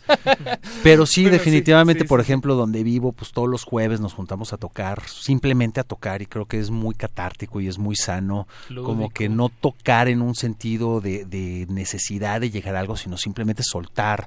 Entonces eso en los escenarios se siente, ¿no? O sea, cuando estás suelto y cuando no estás todo el tiempo preocupado de, de si lo estás haciendo bien o mal. Sí, definitivamente, pues no, no cada vez que compongo, porque compongo todo el tiempo y trabajo mucho, pero sí, sí, Sí. trato, ¿no? Pero bueno, tal vez un ritual puede ser, este, o un pequeño ritual, digo, digo sin, sin, sin querer insistir mucho en el tema, ¿no? Pero, no sé, pre- prenderte un cigarro eh, al, a- al momento de prender la computadora y... Lo que pasa es que yo no soy una persona de mucho vicio. Ok, bueno, entonces no no, fumo. el- vicio claro, pero no fumo, no ajá. tomo realmente mucho. Digo, me echaré unos mezcalitos, pero no es como parte de, pues, cada vez que prendo la computadora, mi litro de mezcal. y suerte con eso. Sí, generalmente un litro de mezcal, tres cajas de chela, dos de whisky y, y- y- y me duermo ya no prendí la Exacto, ya ni computadora. prendiste la com- o, Sí, la- no, o se queda pues- prendida toda la noche. Y la otra cosa es que cuando estoy mucho de gira y cuando, cuando tienes realmente tiempos, ¿no? Que te- debes de cumplir, a veces estás muy cansado. Entonces si te pones a echar el mezcal y, y el cigarro y así te das cuenta que pasan cinco horas y te vas a dormir y no, no llegas No, a no, ningún no lugar. llegaste a nada. Y una, bueno, ahorita me remitió como en este respeto que, que comentabas de este ritual hacia el escenario. Creo que también es eh, una forma de, de para de darle más valor a ese momento en que tocas. También es como un, un tipo de vicio, ¿no? De alguna manera que, que ahí sale más que, que con, que con tabaco, que con alcohol. Claro. Y sabes que sí, este disco, eh, Prehispanic Electronic, es un disco que yo hice en, en una forma de trabajar eh, muy diferente a lo que estoy haciendo ahorita. Era un disco que yo tenía una idea, que empezaba a grabar, que mucha preproducción y producción. El disco ahorita que estoy haciendo tal vez sí tiene una cuestión más como ritualista, que, que pongo ideas, las toco en vivo y de esas ideas que toco en vivo pues ya hay una edición muy menor y sale música mucho más fresca. Entonces sonoramente también cambia, ¿no? También es una forma muy diferente de No trabajar. está tan sobrepensada. Claro, digamos. entonces la idea es cómo podemos ir transformando este sonido que no se vuelva repetitivo. Sí, claro, claro. Alyosha, yo en, en este sentido em, del sonido, de la sonoridad, como platicamos en el primer eh, bloque, nos comentabas de pues de la fusión de, de- de tu interés por, por representar un, una cierta mexicaneidad en, en, en los instrumentos, en la instrumentación prehispánica, eh, fusionado con, pues, con tus intereses, ¿no? con la electrónica.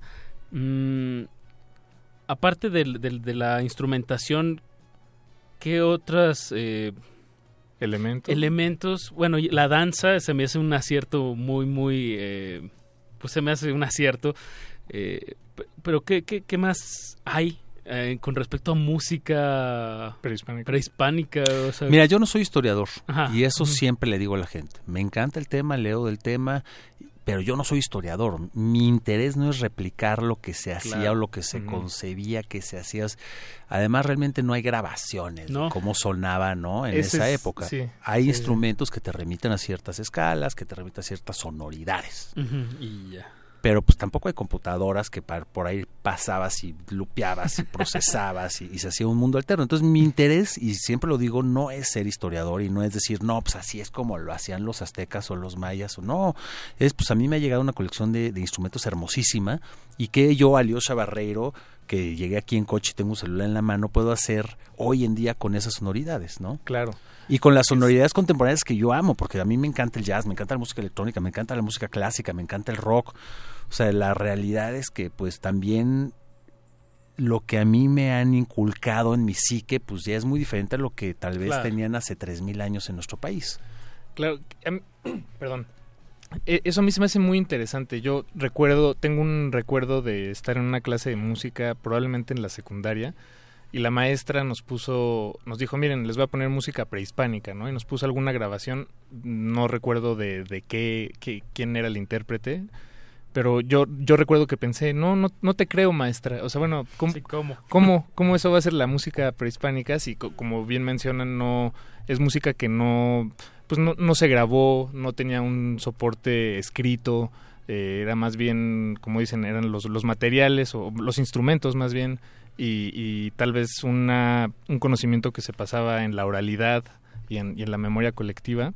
Entonces, pues sí, yo, yo muy necio a, y a esa joven edad, pues decía, no, maestra, yo no, no te creo. ¿no? Claro. Este, sí, y además los dices, objetivos, ¿no? O sea, yo, yo mucha sí. de la música que oigo, contexto. entre comillas, prehispánica, es música que llego a oír muy sencilla.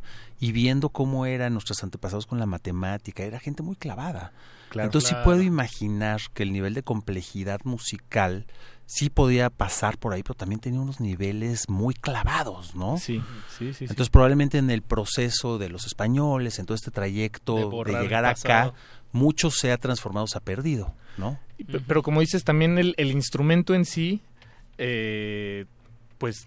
Evoca. eh, eh, sí, te, te- como que te invita a explorarlo de cierta manera, ¿no? Y tal vez eso... Y entonces por eso a mí me sí gusta llegas- mucho esto de, por eso yo describo mi carrera como artista sonoro, ¿no? Porque realmente estoy tratando de jugar y de ver hacia dónde me llevan esas sonoridades.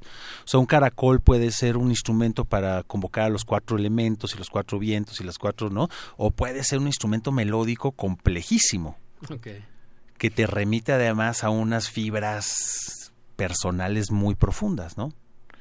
Nos, pe- pe- perdón, Alyosha, nos recibimos una llamada telefónica. Perfecto. De Con tal de que no me digas que va a temblar, todo bien. A Talia. Nos habló Talia. eh, manda a felicitarte. Muchas Alyosha. gracias, Talia. Hola. Dice que eres increíble, que no paras y que pones el nombre de México en alto. No, pues qué honor, Talia. Muchísimas gracias. En Twitter. Gracias por escuchar. En Twitter también nos escribe Adi Palval, arroba Adi Palval, que, y la de Guerrero también buenísima. Recuerdo haberlos escuchado precisamente en el Zócalo, eh, cuando te vieron ahí en el Zócalo. También nos manda a saludar Ángel Cruz y nuestro queridísimo Pablo Extinto. Hey, saludos a todos los, los orejos y orejas que andan por ahí. No, pues yo aquí también tengo a Josué, tengo a, a Paola Sánchez, gran, gran, gran abrazo, a Laura. Por ahí hay muchas gentes conectadas, así que un gran abrazo y gracias por Eso. escuchar. Eso, eso, eso. Pues escuchemos más, más música más de, de Alyosha. ¿Qué- ¿Con qué nos vamos? Al- Nos, Pues eh, vámonos con algo diferente, vamos con Tierra. Tierra es una canción mucho más electrónica, menos conceptual de lo que hemos escuchado ahorita, que es esta fusión entre, entre tambores y, y gritos que remiten hacia guerreros que se van a, a otros otros continentes. Tierra. Escuchemos Tierra. que Y así escríbanos qué, nos, qué les parece, ¿no? Eso, Me eso. encanta oír. Escuchemos de de. Alyosha Barreiro el tema Tierra del álbum prehispánica, pre- perdón, Prehispánica Electrónica y volvemos aquí a Cultivo de Ejercicios. Cultivo de Hercios.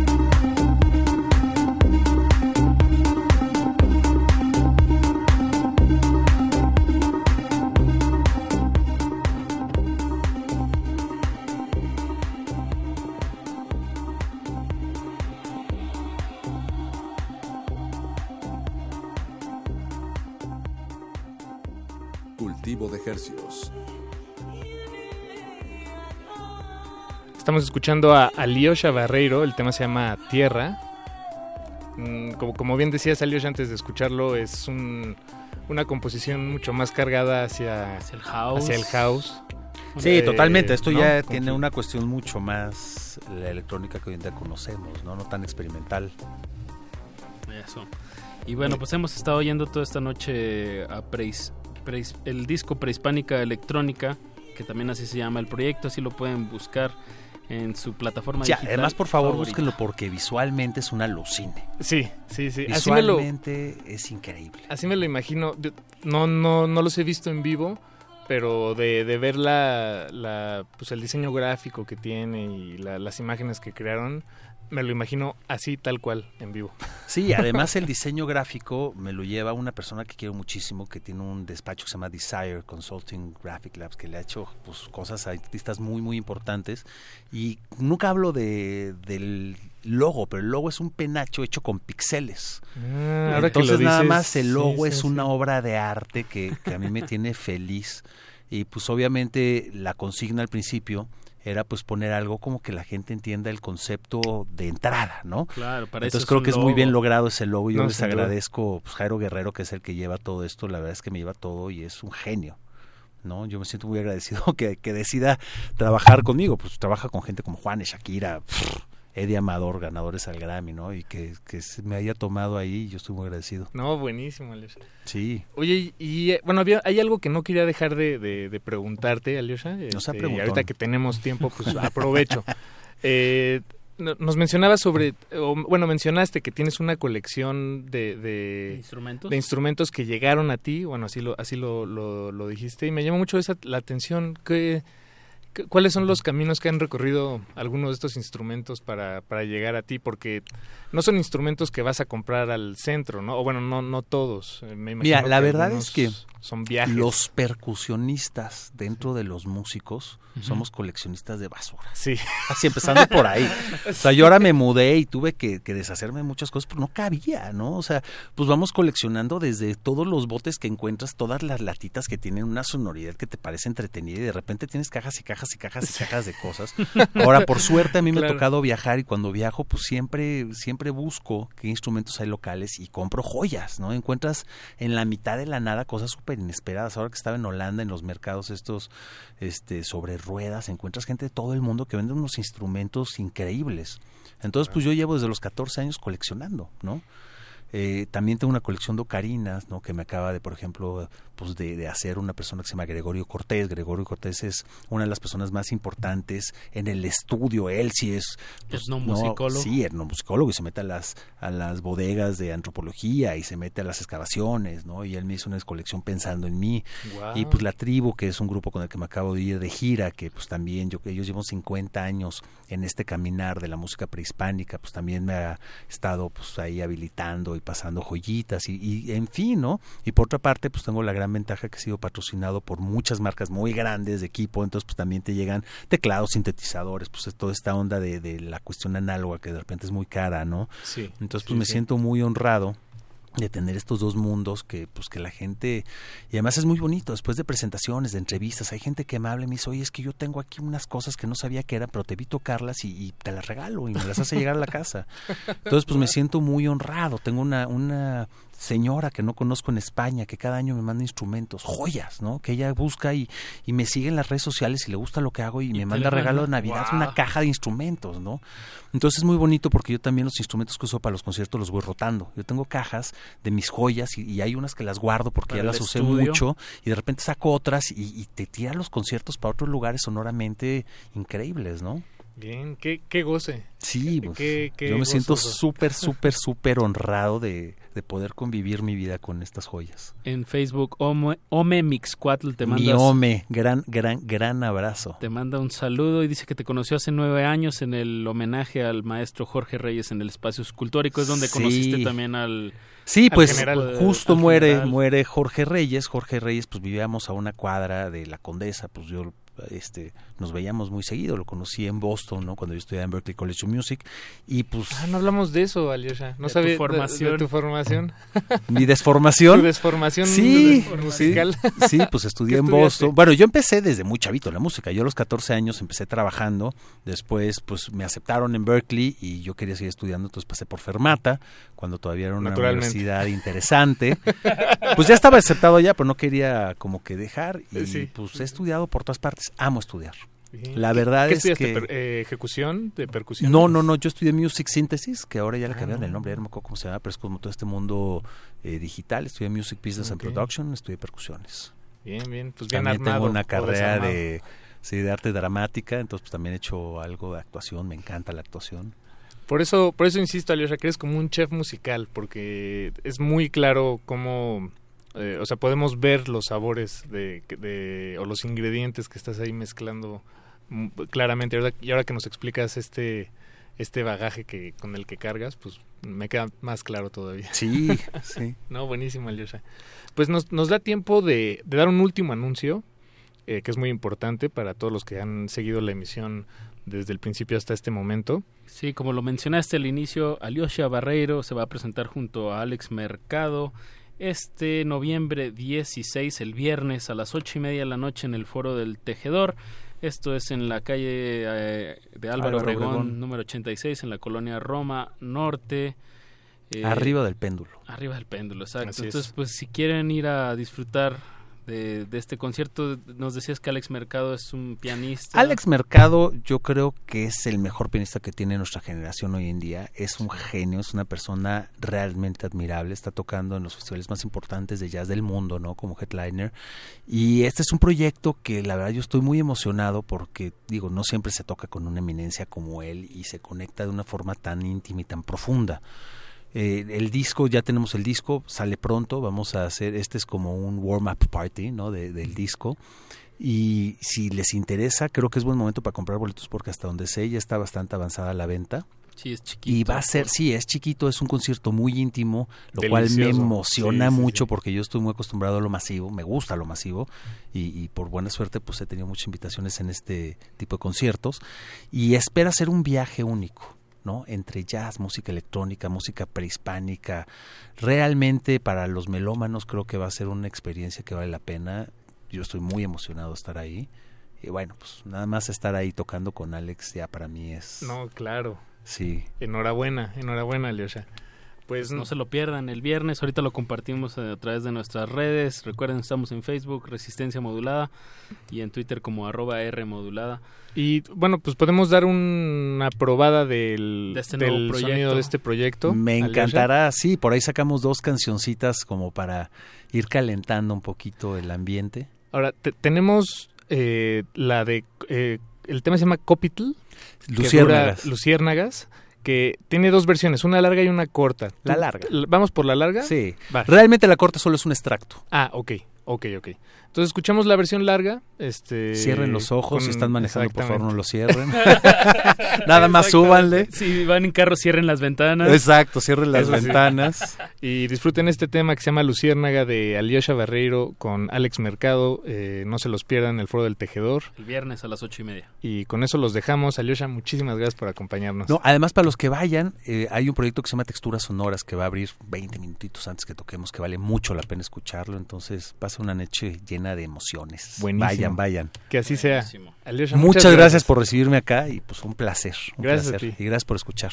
Gracias a Eduardo Luis Hernández Hernández, a José de Jesús Silva en la operación técnica y a Alberto Benítez Betoques. ¿Por qué no? Siempre es buen momento de agradecerle lo que sea. Sí, es una persona que hay que agradecer. Música, y con eso nos despedimos, nos escuchamos el jueves a partir de las nueve de la noche aquí en su en su buffet musical Cultivo de Ejercios. Pero no le cambie, la resistencia modulada, aquí estamos de 8 a 11 de la noche a través de estas frecuencias. Cultivo de Hercios.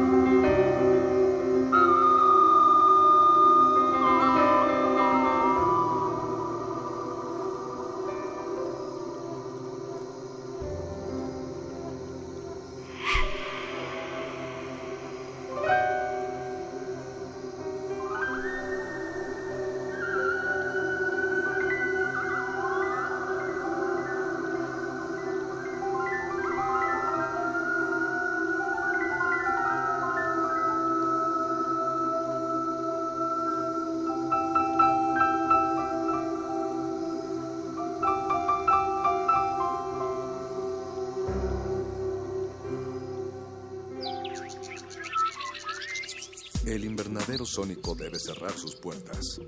Un procedimiento de rutina. Respira. Vuelve. Cultivo de hercios.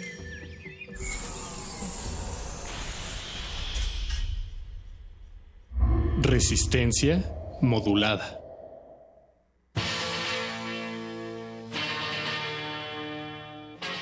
Después de 50 años, cuando despertamos, el rock seguía ahí.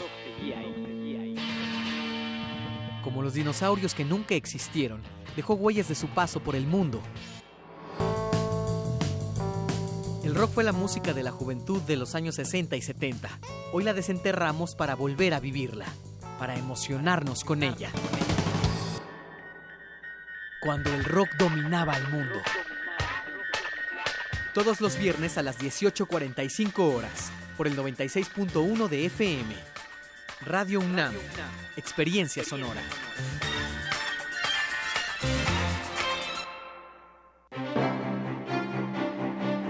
Exposición Somos Museo, abierta en el Museo de Arte Moderno, reúne 42 obras realizadas entre 1919 y 2007, entre pinturas, fotografías, objetos escultóricos, dibujos e impresiones heliográficas, que conforman cuatro núcleos sobre temas recurrentes en la historia del arte mexicano: vida cotidiana, surrealismo, violencia y amor. Somos Museo se puede visitar en el Museo de Arte Moderno, Avenida Paseo de la Reforma y Calzada Gandhi Chapultepec, Ciudad de México.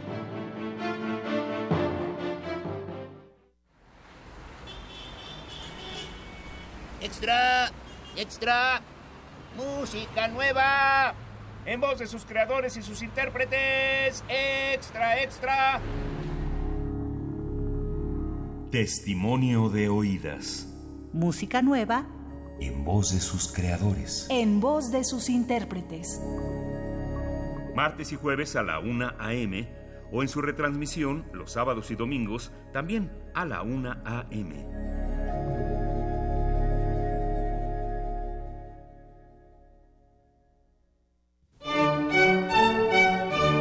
Tenemos la fusión exquisita para ti. Dos esencias finamente mezcladas que al entrar en contacto con tu ser te harán bailar. Diáspora de la danza. La música a través del cuerpo. Acompaña a Juan Arturo Brennan de lunes a viernes a las 6.40 de la mañana y a las 15 horas por el 96.1 de FM. Radio UNAM. Experiencia sonora.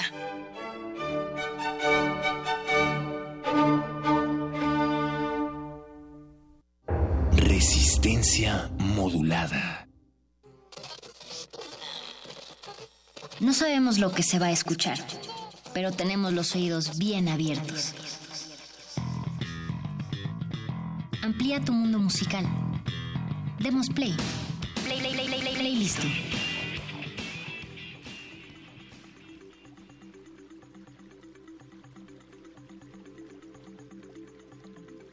Muy buenas noches a todos y a todas las que nos escuchan detrás de las bocinas de su computadora, en su coche, en su radio. Quizá todavía son amantes de ese aparato llamado radio, lo cual me daría muchísimo gusto. Mi nombre es Mónica Sorrosa. Es una noche de playlist, una noche que viene ya escurriendo el fin de año porque nos acercamos a esta cuesta final, lo cual me da mucho gusto, sobre todo en cuestiones musicales se vienen las listas de lo mejor de, lo peor de, así es que si ustedes tienen alguna recomendación de lo que más les está gustando del 2018, pues nos pueden escribir. Recuerden que tenemos redes sociales, estamos en Facebook como Resistencia Modulada y en Twitter como arroba R Modulada.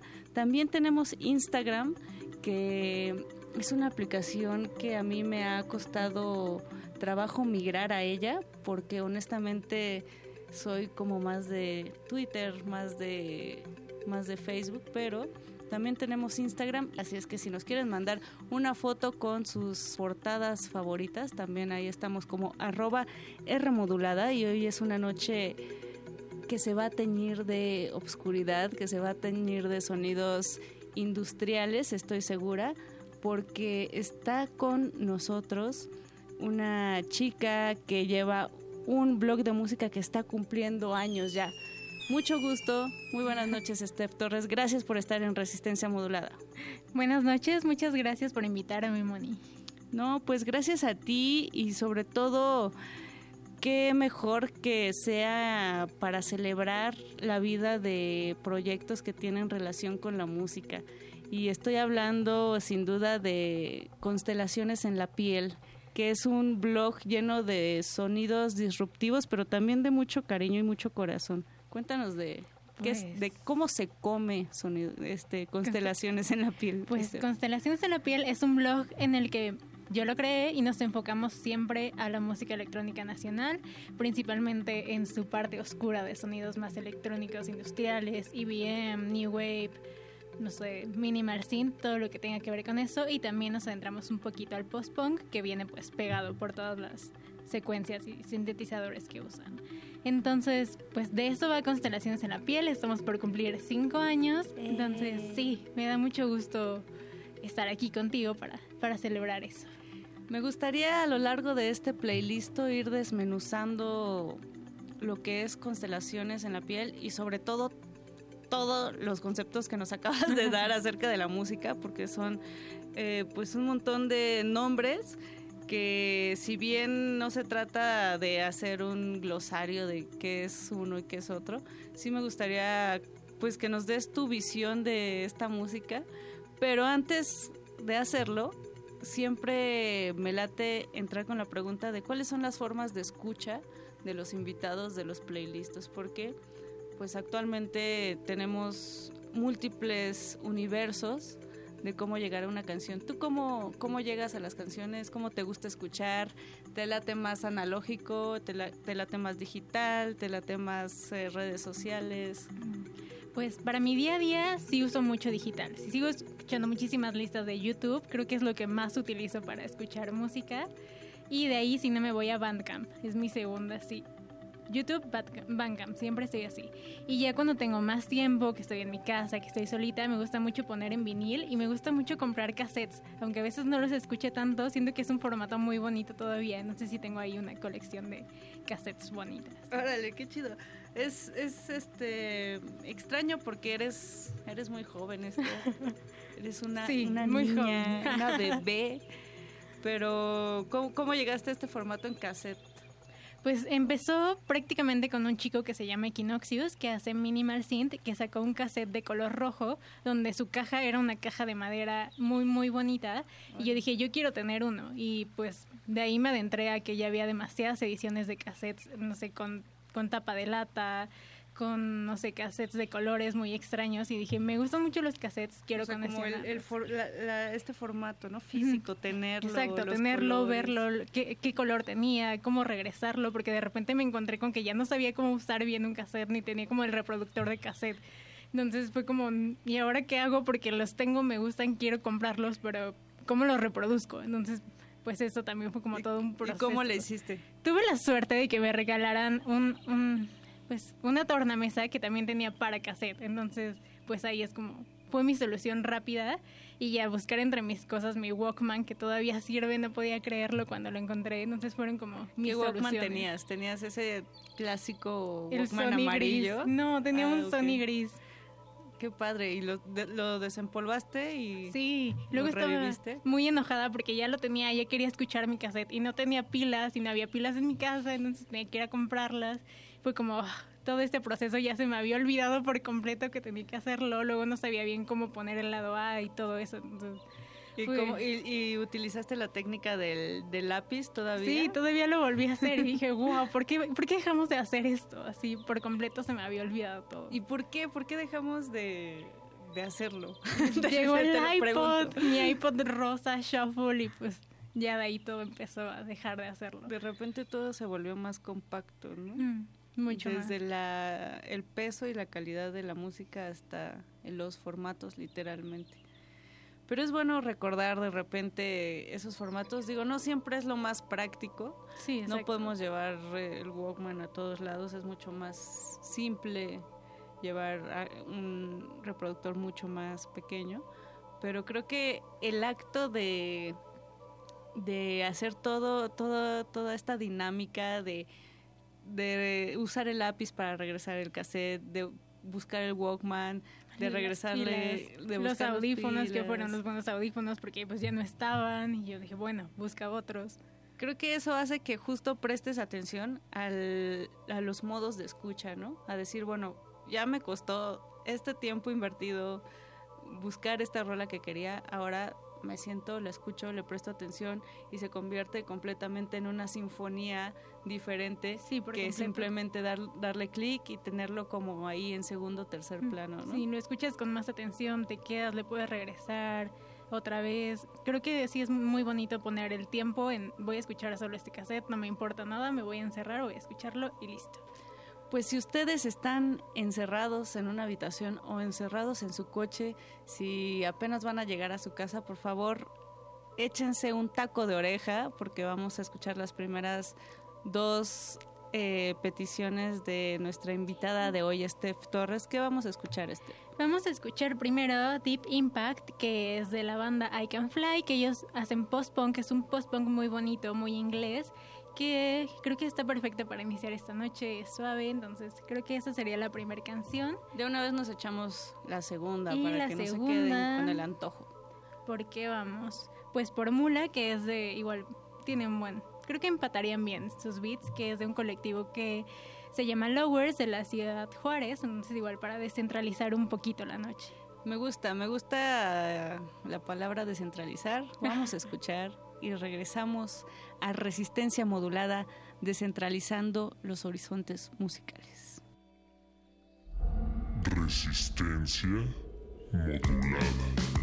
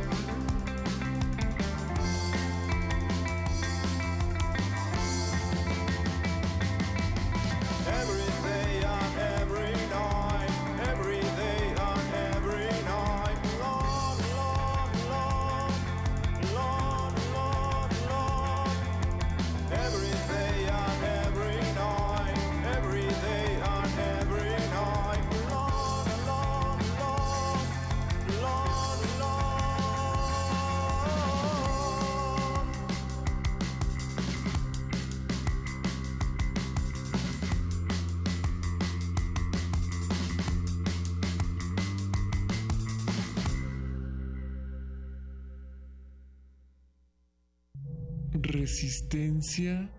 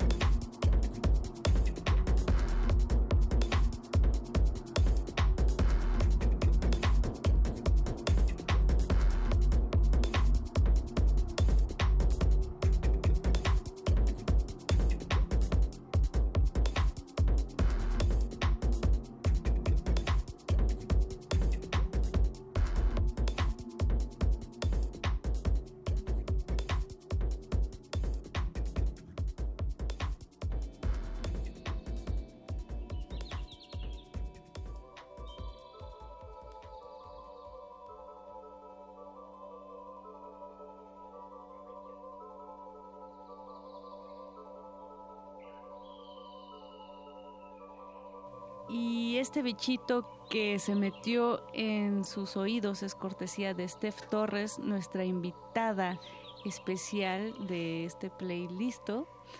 Steph, platícanos un poco antes de ir al, a, esta, a estas canciones, nos estabas diciendo de Lowers. Platícanos Pues- un poco de ese colectivo, porque está bien interesante lo que están haciendo y resulta todavía más padre que sea desde Ciudad Juárez un lugar que siempre ha estado marcado por esta cuestión de violencia y por ese por este estereotipo de fronterizo, peligroso, ¿no? Sí, pues justamente por es- los conocí un poco por un productor que se llamaba Fabricio Durán, que empezó a colaborar con ellos desde la ciudad y de ahí me di cuenta de que estaban haciendo fiestas porque porque justamente no querían que se quedara con ese estigma de Ciudad Juárez de no puedes salir, no pasa nada porque tenemos miedo y ellos quisieron decir, estamos aquí, vamos a hacer música y vamos a hacer música desde lo que sentimos. Entonces te puedes encontrar con todo tipo de beats, tanto muy duros como muy tranquilos. Entonces creo que por eso es lo que me gusta y retoma este sentido del disco eh, Boulevard 2000 que hace Nortec, donde ellos también el Boulevard 2000, si lo buscas en internet sale como el Boulevard de la Muerte. Entonces lo que ellos quisieron es hacer un disco para que cuando te pusieras a buscar en internet te encontraras con su disco y pudieras escuchar que también se hace música. Entonces creo que es una parte importante porque pues ni en guerra ni en ningún momento se ha dejado de bailar ni se ha dejado de escuchar música y creo que es muy importante para nuestro país que, que los jóvenes sigan haciendo música, sigan haciendo fiestas, sigan produciendo y digan no voy a parar solo porque esto está mal. Que no nos roben ese sentir de ser jóvenes, ¿no? Porque a veces pasa pues eso que estás envuelto en un huracán que te lleva a otras partes y que te quita eso tan padre que es escuchar la música y que también genera un montón de cosas estos climas de incertidumbre, de insatisfacción, que lo relaciona un poco con el post-punk, ¿no? También que históricamente se, se genera pues por, por esta cuestión de después del punk, del no future, que fregado sigue, ¿no? Para Sí, las generaciones. De una ola fría, de algunas guerras, de estamos bien, pero no estamos tan bien, tenemos una nostalgia ahí añadida, entonces también creo que eso es algo muy grato del post-punk, porque así como puedes tener una letra muy triste, tienes una armonía que te transmite y te dice todo está bien, ahorita está brillando el sol, está pasando el viento y disfruta lo que tienes en este momento. Entonces, Como que no es tan anárquico, siento que es, Exacto. es oscuro, pero pero hay una luz. pizca, exacto, de esperanza, ¿no? Ahí en, Exacto. en su melodía. ¿Por qué, ¿Por qué eliges este, esta temática para constelaciones en la piel? En qué momento te clavas en, en esas texturas también? Pues en principio porque yo cuando empecé a descubrir toda esta música, la, des- la descubrí desde Hocico, que creo que es la banda como oscura como más importante que tiene México, y de ahí empecé a conocer todos los diferentes lazos y líneas musicales que tenían. Y empecé a buscar blogs, sitios, y no encontraba ningún lugar donde pudiera leer o conocer estas nuevas bandas y tenías que ser directo desde sitios como el Real Onder, el Centro de Salud, el Luta y a través de los flyers fui conociendo esta música y dije hay mucho mucho talento, hay mucho brillo dentro de esta zona que pudiera ser oscura. Y dije pues a mí me gusta esto, siempre creo que la oscuridad tiene lados muy brillantes. Y creo que justamente es el de la música. Y dije pues de aquí soy, se está haciendo muchísimo y quiero de algún modo con constelaciones en la piel pues ayudar a que todas estas bandas, todos estos productores encuentren un lugar donde se pueda difundir más música, donde puedan hacer entrevistas para que puedan decir lo que ellos sienten al hacer esta música y lo que ellos quieren en un futuro. Y cuando te vas eh, adentrando a este mundo y profundizando cada vez más, ¿cómo, ¿cómo lo ves? O sea, ¿cambió tu percepción desde que, desde que inicias a ahora? ¿Cómo, cómo ha- has ido matizando estas luces, estos highlights en, en, en esa escena, por, por llamarla de algún lado? Porque siempre, Pues sí. siempre en playlisto me... O sea, es como la palabra más odiada, la escena, la escena. Pero, digamos, en, este mundo, en esta música, ¿Cómo, cómo, cómo se ha ido matizando desde el, desde el principio que inicia Constelaciones en la piel hasta ahora? Pues creo que sí ha cambiado un poco porque he entendido que dentro de la oscuridad está una parte de yo quiero ser oscuro y no me gusta otro tipo de música, no me gusta abrirme a otro tipo de espacios y me gusta quedarme en lo que ya conozco. Entonces creo que eso ha cambiado un poco porque sí se han hecho más festivales, sí se han abierto más oportunidades, más medios, pero de todas formas queda como una parte rezagada. Entonces no salen de los mismos lugares de siempre que ya mencioné y es como, ¿por qué no buscar más alternativas? Entonces creo que ha sido esa parte la que, la que ha cambiado un poco. Pero es, es como esta cuestión de, de hermetismo o más bien es que los lugares existentes en, en la ciudad por lo menos son limitados. No sé, ¿tú qué piensas? Pues yo creo que es la mitad y la mitad. Como la mitad de los lugares y la mitad de las personas que dicen, pues yo no quiero ir a un Plaza Condesa porque ya sale de, de mi presupuesto, sale de lo que yo soy, prefiero irme al centro de salud que cuesta 20 pesos y que ya conozco a todo el mundo y que ya sé cómo funcionan las cosas.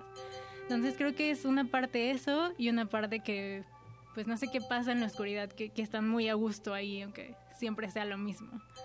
Pues es que es como un, un- un- una noche estrellada que te cobija y que te sientes tan a gusto que quizá no tienes por qué salir de ahí.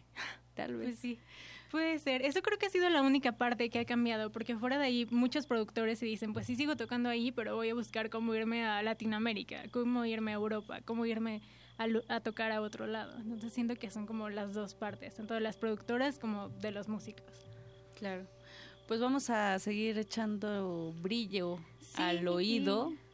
¿Con qué seguiremos este? Pues justo vamos con algo más oscuro ya, que es Discipline de Carlos Gorabstrain, que se pone también como 89ST, que justamente es un chico que hace fiestas en el Real Onder y en el centro de salud con temática pues son diferentes temáticas que se llaman Oddity, que pueden ir desde el New Wave hasta temas de película, lo que se les ocurra, tema de robot, tema de Día de Muertos, entonces vamos con esa.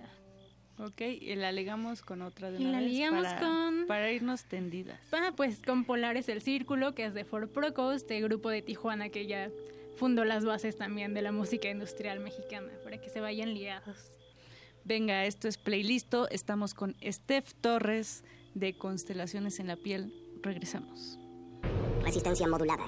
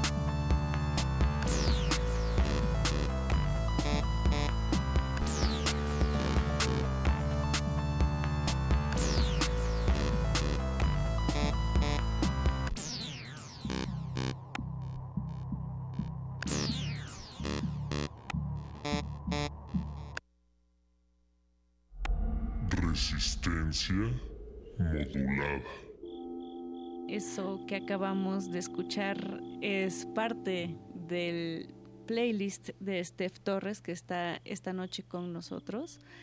Steph, estábamos platicando acerca de este mundo eh, dark, gótico, oscuro o como le quieran llamar. Al final de cuentas las etiquetas lo que más dan hoy en día son flojera. Creo que se trata de quitarnos estigmas, de quitarnos eh, pues esas barreras que de repente existen en nuestra mente más que en nuestro mundo. Eh, pero lo que sí notamos en esta selección que nos compartes es pues que hay un montón de música industrial, ruidos. eh, quizá podríamos pensar que eso es parte de la ideología de, se me viene a la mente países como Alemania, países más fríos, países nórdicos. ¿Cómo, cómo lo asimilamos aquí en México? ¿Cómo nos apropiamos de todo eso? Pues yo creo que una forma de apropiarnos es con todo lo que pasa en, nuestra, en nuestro país, en nuestra política, con las diferentes clases sociales. Muchos de los productores también que hacen música industrial, no sé por qué viven en zonas norte de la ciudad que son más fábricas, más de ese tipo de cosas Zona industriales. industrial, claro, no es fortuito. Bueno, no sé, pero pero el contexto te, te marca Sí, definitivamente. por ¿no? completo. Entonces creo que hay algo a Estado de México que hace que estos productores vengan de allá y traigan esa oscuridad consigo. Entonces creo que esa es una forma en que nosotros la hemos adoptado, como tanto de nuestras diferentes clases sociales, lo que vemos que pasa en nuestro día a día y pues la zona norte de la ciudad, que, que al final todo recae pues en esta parte más centro-sur, pero trae, trae toda la carga de las diferentes periferias de la ciudad. Tú eres, tú, digo, no, no nos vas a decir tu dirección, porque si no vas a tener a todos los resistentes de ahí afuera, pero más o menos, ¿cómo, cómo tú llegas? ¿Cuál es tu historia personal con, con la música? Pues yo vengo del sur, entonces no. No, no, No va tenía- por ahí. Sí, no iba por ahí. Yo, yo crecí escuchando bandas de rock como Panda, División Minúscula, lo que estaba de, de moda en ese tiempo, que era medio emo, My Chemical Romance, que podría ser más, más oscuro. Eso, me, pero- me gusta que nos, que nos deschonguemos y nos quitemos la máscara y digamos, a mí también me gusta esto. Entonces, pues, pues de ahí, ahí fue lo que más me gustaba cuando tenía 13, 12 años, 14 me acuerdo. Fui a comprar mi defecto perfecto, estaba súper emocionada por comprarlo, por ir a todos estos conciertos que daban División, Café Tacuba, Liquids, donde estaban todos juntos y eran... Por donde todos hemos pasado. Exacto. Que, que tire la primera piedra que diga que no. Entonces prácticamente vengo del rock, pero sí escuchaba mucho, no sé, como The Cure, Depeche Mode, como clásicos de música electrónica que están con nosotros todo el tiempo. Y ya fue después hasta que entré a la universidad que, que todo se pone más oscuro y te dices, ¿qué vas a hacer? ¿Qué voy a hacer con mi vida? ¿Qué, qué es lo que quiero?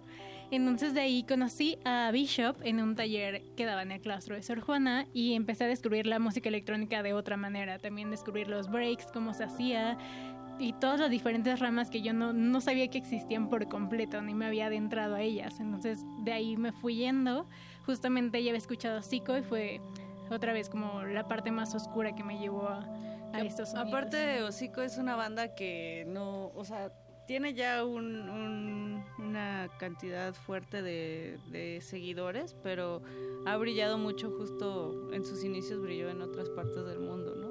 O sea, como que siempre se dice eso, no sé, ¿tú cómo lo ves? Sí, yo creo que sí por completo. Ellos han brillado muchísimo en Alemania, justo de lo que hablabas de estos sonidos más industriales, más pesados que sean por esa parte. Entonces creo que, que de alguna forma ponen su, su lado mexicano y habla, siguen hablando de cosas como de el, el PRI o cosas que pasan en, en nuestra, nuestra ciudad, aunque estén allá. Ujú. Entonces, pues así me fui metiendo dentro de la música electrónica. Y luego, ¿cómo decides escribir de música? Porque Constelaciones en la Piel es un blog que, que ya lleva cinco años y que no es fácil decir eso, porque simplemente el periodismo no es fácil en este país. No, para nada. Es peligroso también. Es Entonces- peligroso, es apasionado, es también un poco de necedad. Sí, como que te llama. Cuando tienes el, el llamado del periodismo, de repente no te importa nada y solo dices, quiero escribir, no importa cómo ni dónde quiero escribir. Entonces, pues así empecé. Yo estaba un poco desilusionada de la carrera, no me estaba gustando tanto, pero estaba tomando al mismo tiempo un taller que era extracurricular de periodismo musical con David Cortés Arce y dije, bueno, lo único que me gusta de la escuela es esto. Y nos, él nos enseñaba a escribir, nos enseñó la historia de la música y dije, pues por hobby voy a empezar a escribir un blog. Y así fue como comenzó Constelaciones en la piel. Me acuerdo que fui al Chopo, fui a un, uno de los conciertos que dieron en, en el foro del dinosaurio y dije, pues quiero escribir de esto porque creo que nadie más va a escribir de esto, pero está muy, muy padre. Entonces, ¿Cuál fue el concierto, te acuerdas? Era con una banda de rock progresivo, no me acuerdo cuál era. Ok, pero ahí, ahí seguro te estaba. marcó. Era con Carlos Alvarado. Era el regreso de Carlos Alvarado que estaba con su hijo y con Fabiola Simac, que igual tienen su banda.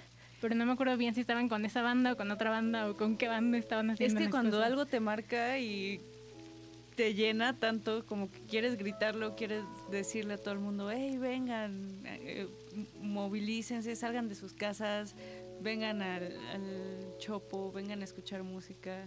Creo que es también esa necesidad ¿no? de querer hacer que algo Justo en, gire. en ese lugar que fue tan significativo para tantas generaciones, dije, bueno, si quiero empezar mi blog, quiero empezar con esto. Y ese me acuerdo que fue el primer concierto que reseñé, también por un libro que se llama Tengo que morir todas las noches, de Guillermo Sorno, que habla sobre el Club del 9. Esa creo que justo esa fue la primera entrada. Y fue de un libro que dije, no importa, es de música, hubo mucha música que es electrónica. completamente disruptivo, ¿no? O sea, es música, es cultura gay, es cultura nocturna, es todo lo que los papás no querían que hicieras En en, ese entonces. En ese entonces, exacto. Exacto. Ni entonces- ahora.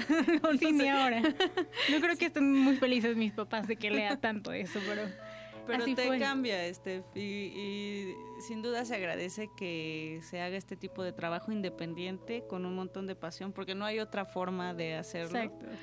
Eh, toda lo que hablábamos fuera del aire es esta disciplina que tienes y que Sí. te hace seguir escribiendo y manteniéndote ahí, ¿no? Yo creo que también es que siempre sale música, entonces sí tengo varias secciones. De lunes todos los días ponemos una canción nacional, si es Día de Muertos ponemos alguna canción de algún productor que haya sacado de Día de Muertos o cualquier estreno lo ponemos. Creo que también que haya tantas opciones, tantas bandas, tanta música me ayuda a decir, pues ahorita él sacó esto, escríbele para sacar una entrevista de por qué hizo este álbum o por qué ya no está haciendo esto, sacaron un nuevo video, cómo sacaron las ideas del video. Entonces creo que eso también me ayuda y me fuerza de alguna forma a ponerme a escribir porque no quiero dejar de hacerlo. Entonces es como... Claro, es gimnasia cerebral. Exacto. Y, y también para los oídos. Pues Exacto. vamos a hacer unas cuantas lagartijas. ¿Qué vamos a escuchar, Steph? Vamos a escuchar ahora, pues Demolición, justo que hablamos de Rabia Sorda, que Demolición es de Rabia Sorda, la, el proyecto al- alterno de Eric de Hocico. Entonces está muy bueno porque aparte es un cover a los Psychos de Perú. de Entonces- primera banda de punk, Exacto. dicen por ahí. Eso dicen por ahí, entonces les quedó muy bien y creo que retoma estas raíces latinas, mexicanas, de todos lados. Entonces vamos con eso y pues pegadito nos vamos con Tanzer Automountain, espero haberlo dicho bien, que es de Werner Karloff, un chico igual de la ciudad que hace mucho New Wave y Minimal Synth, que también ya se ha ido por festivales de Europa. Pues venga, invitada de lujo en playlisto de resistencia modulada. Resistencia modulada.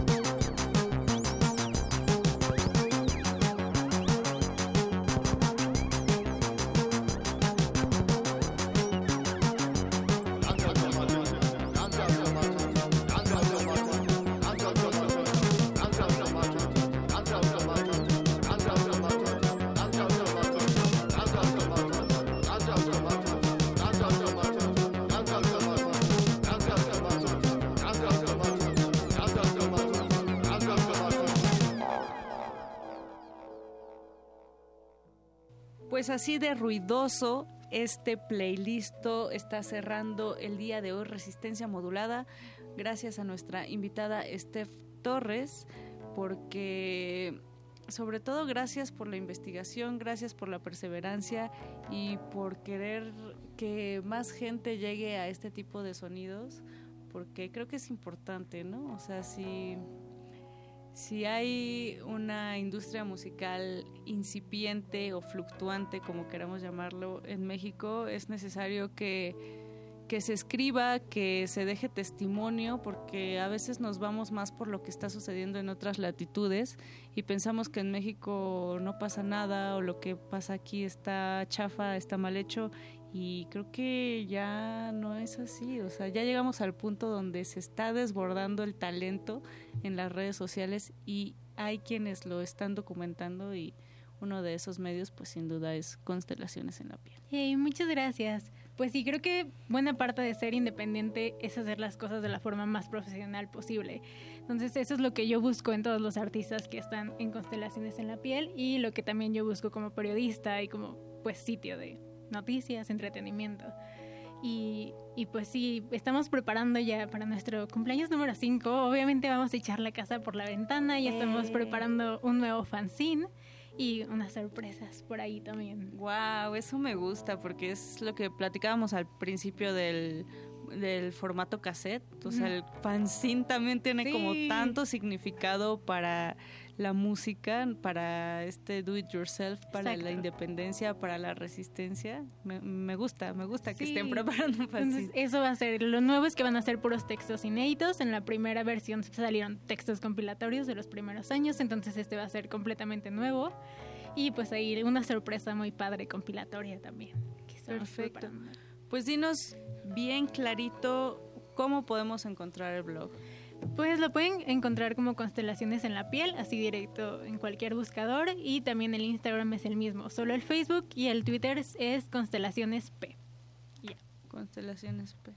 ¿Algún motivo que podamos eh, saber de por qué se llama así? Pues en realidad no tenía tanto sentido, solo que dije voy a hacer un blog que sea mío, nunca pensé que iba a llegar a esto. Entonces yo tengo como muchísimos lunares por todas partes y una vez estaba viendo una película de ciencia ficción que dijeron como, oh, tiene constelaciones en la piel. Y me gustó y dije, suena súper bonito, cuando haga algo quiero que se llame así. Entonces dije, bueno, este va a ser mi blog, quiero que se llame así. Tiene todo el sentido del mundo este. Pues muchas gracias por habernos acompañado el día de hoy en Playlisto. Eh, vamos a dejar a los radioescuchas eh, con hambre de más porque dejamos dos canciones eh, que serán cuáles, tú dinos. Será Cover Girl, que es de una banda que se llama Digitus Legs, que es una de las primeras pioneras en hacer synth pop en nuestro país. Y también nos vamos a ir con Dead Planet, que es un poco más breakbeat, medio más jungle, de Bishop, que justamente es un colaborador y una parte importante de Constelaciones en la piel. Perfecto, pues si después de esto les queda el monchis de más, recuerden dirigirse a las redes de Constelaciones en la Piel.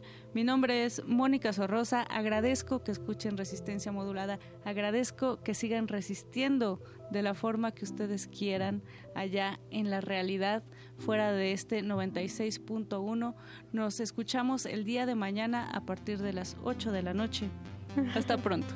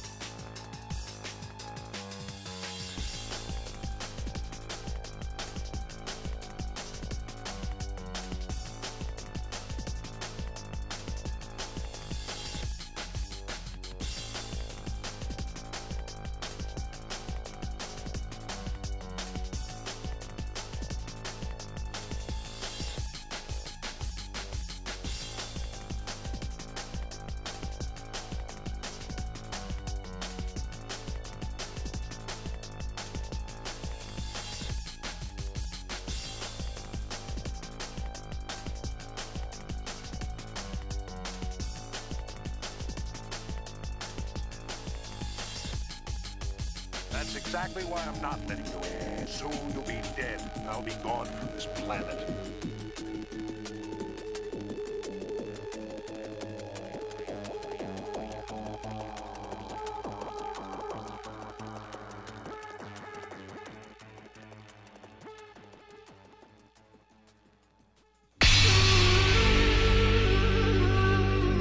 Por siglos nos hemos hecho escuchar. Nacimos como parte de esa inmensa mayoría. Hablar, Escuchar, debatir, proponer, cuestionar. está en nuestra naturaleza. instrumentos de conciencia de nuestro pueblo. Usamos el sonido porque atraviesa obstáculos. Muros, fronteras. Nosotros somos la resistencia.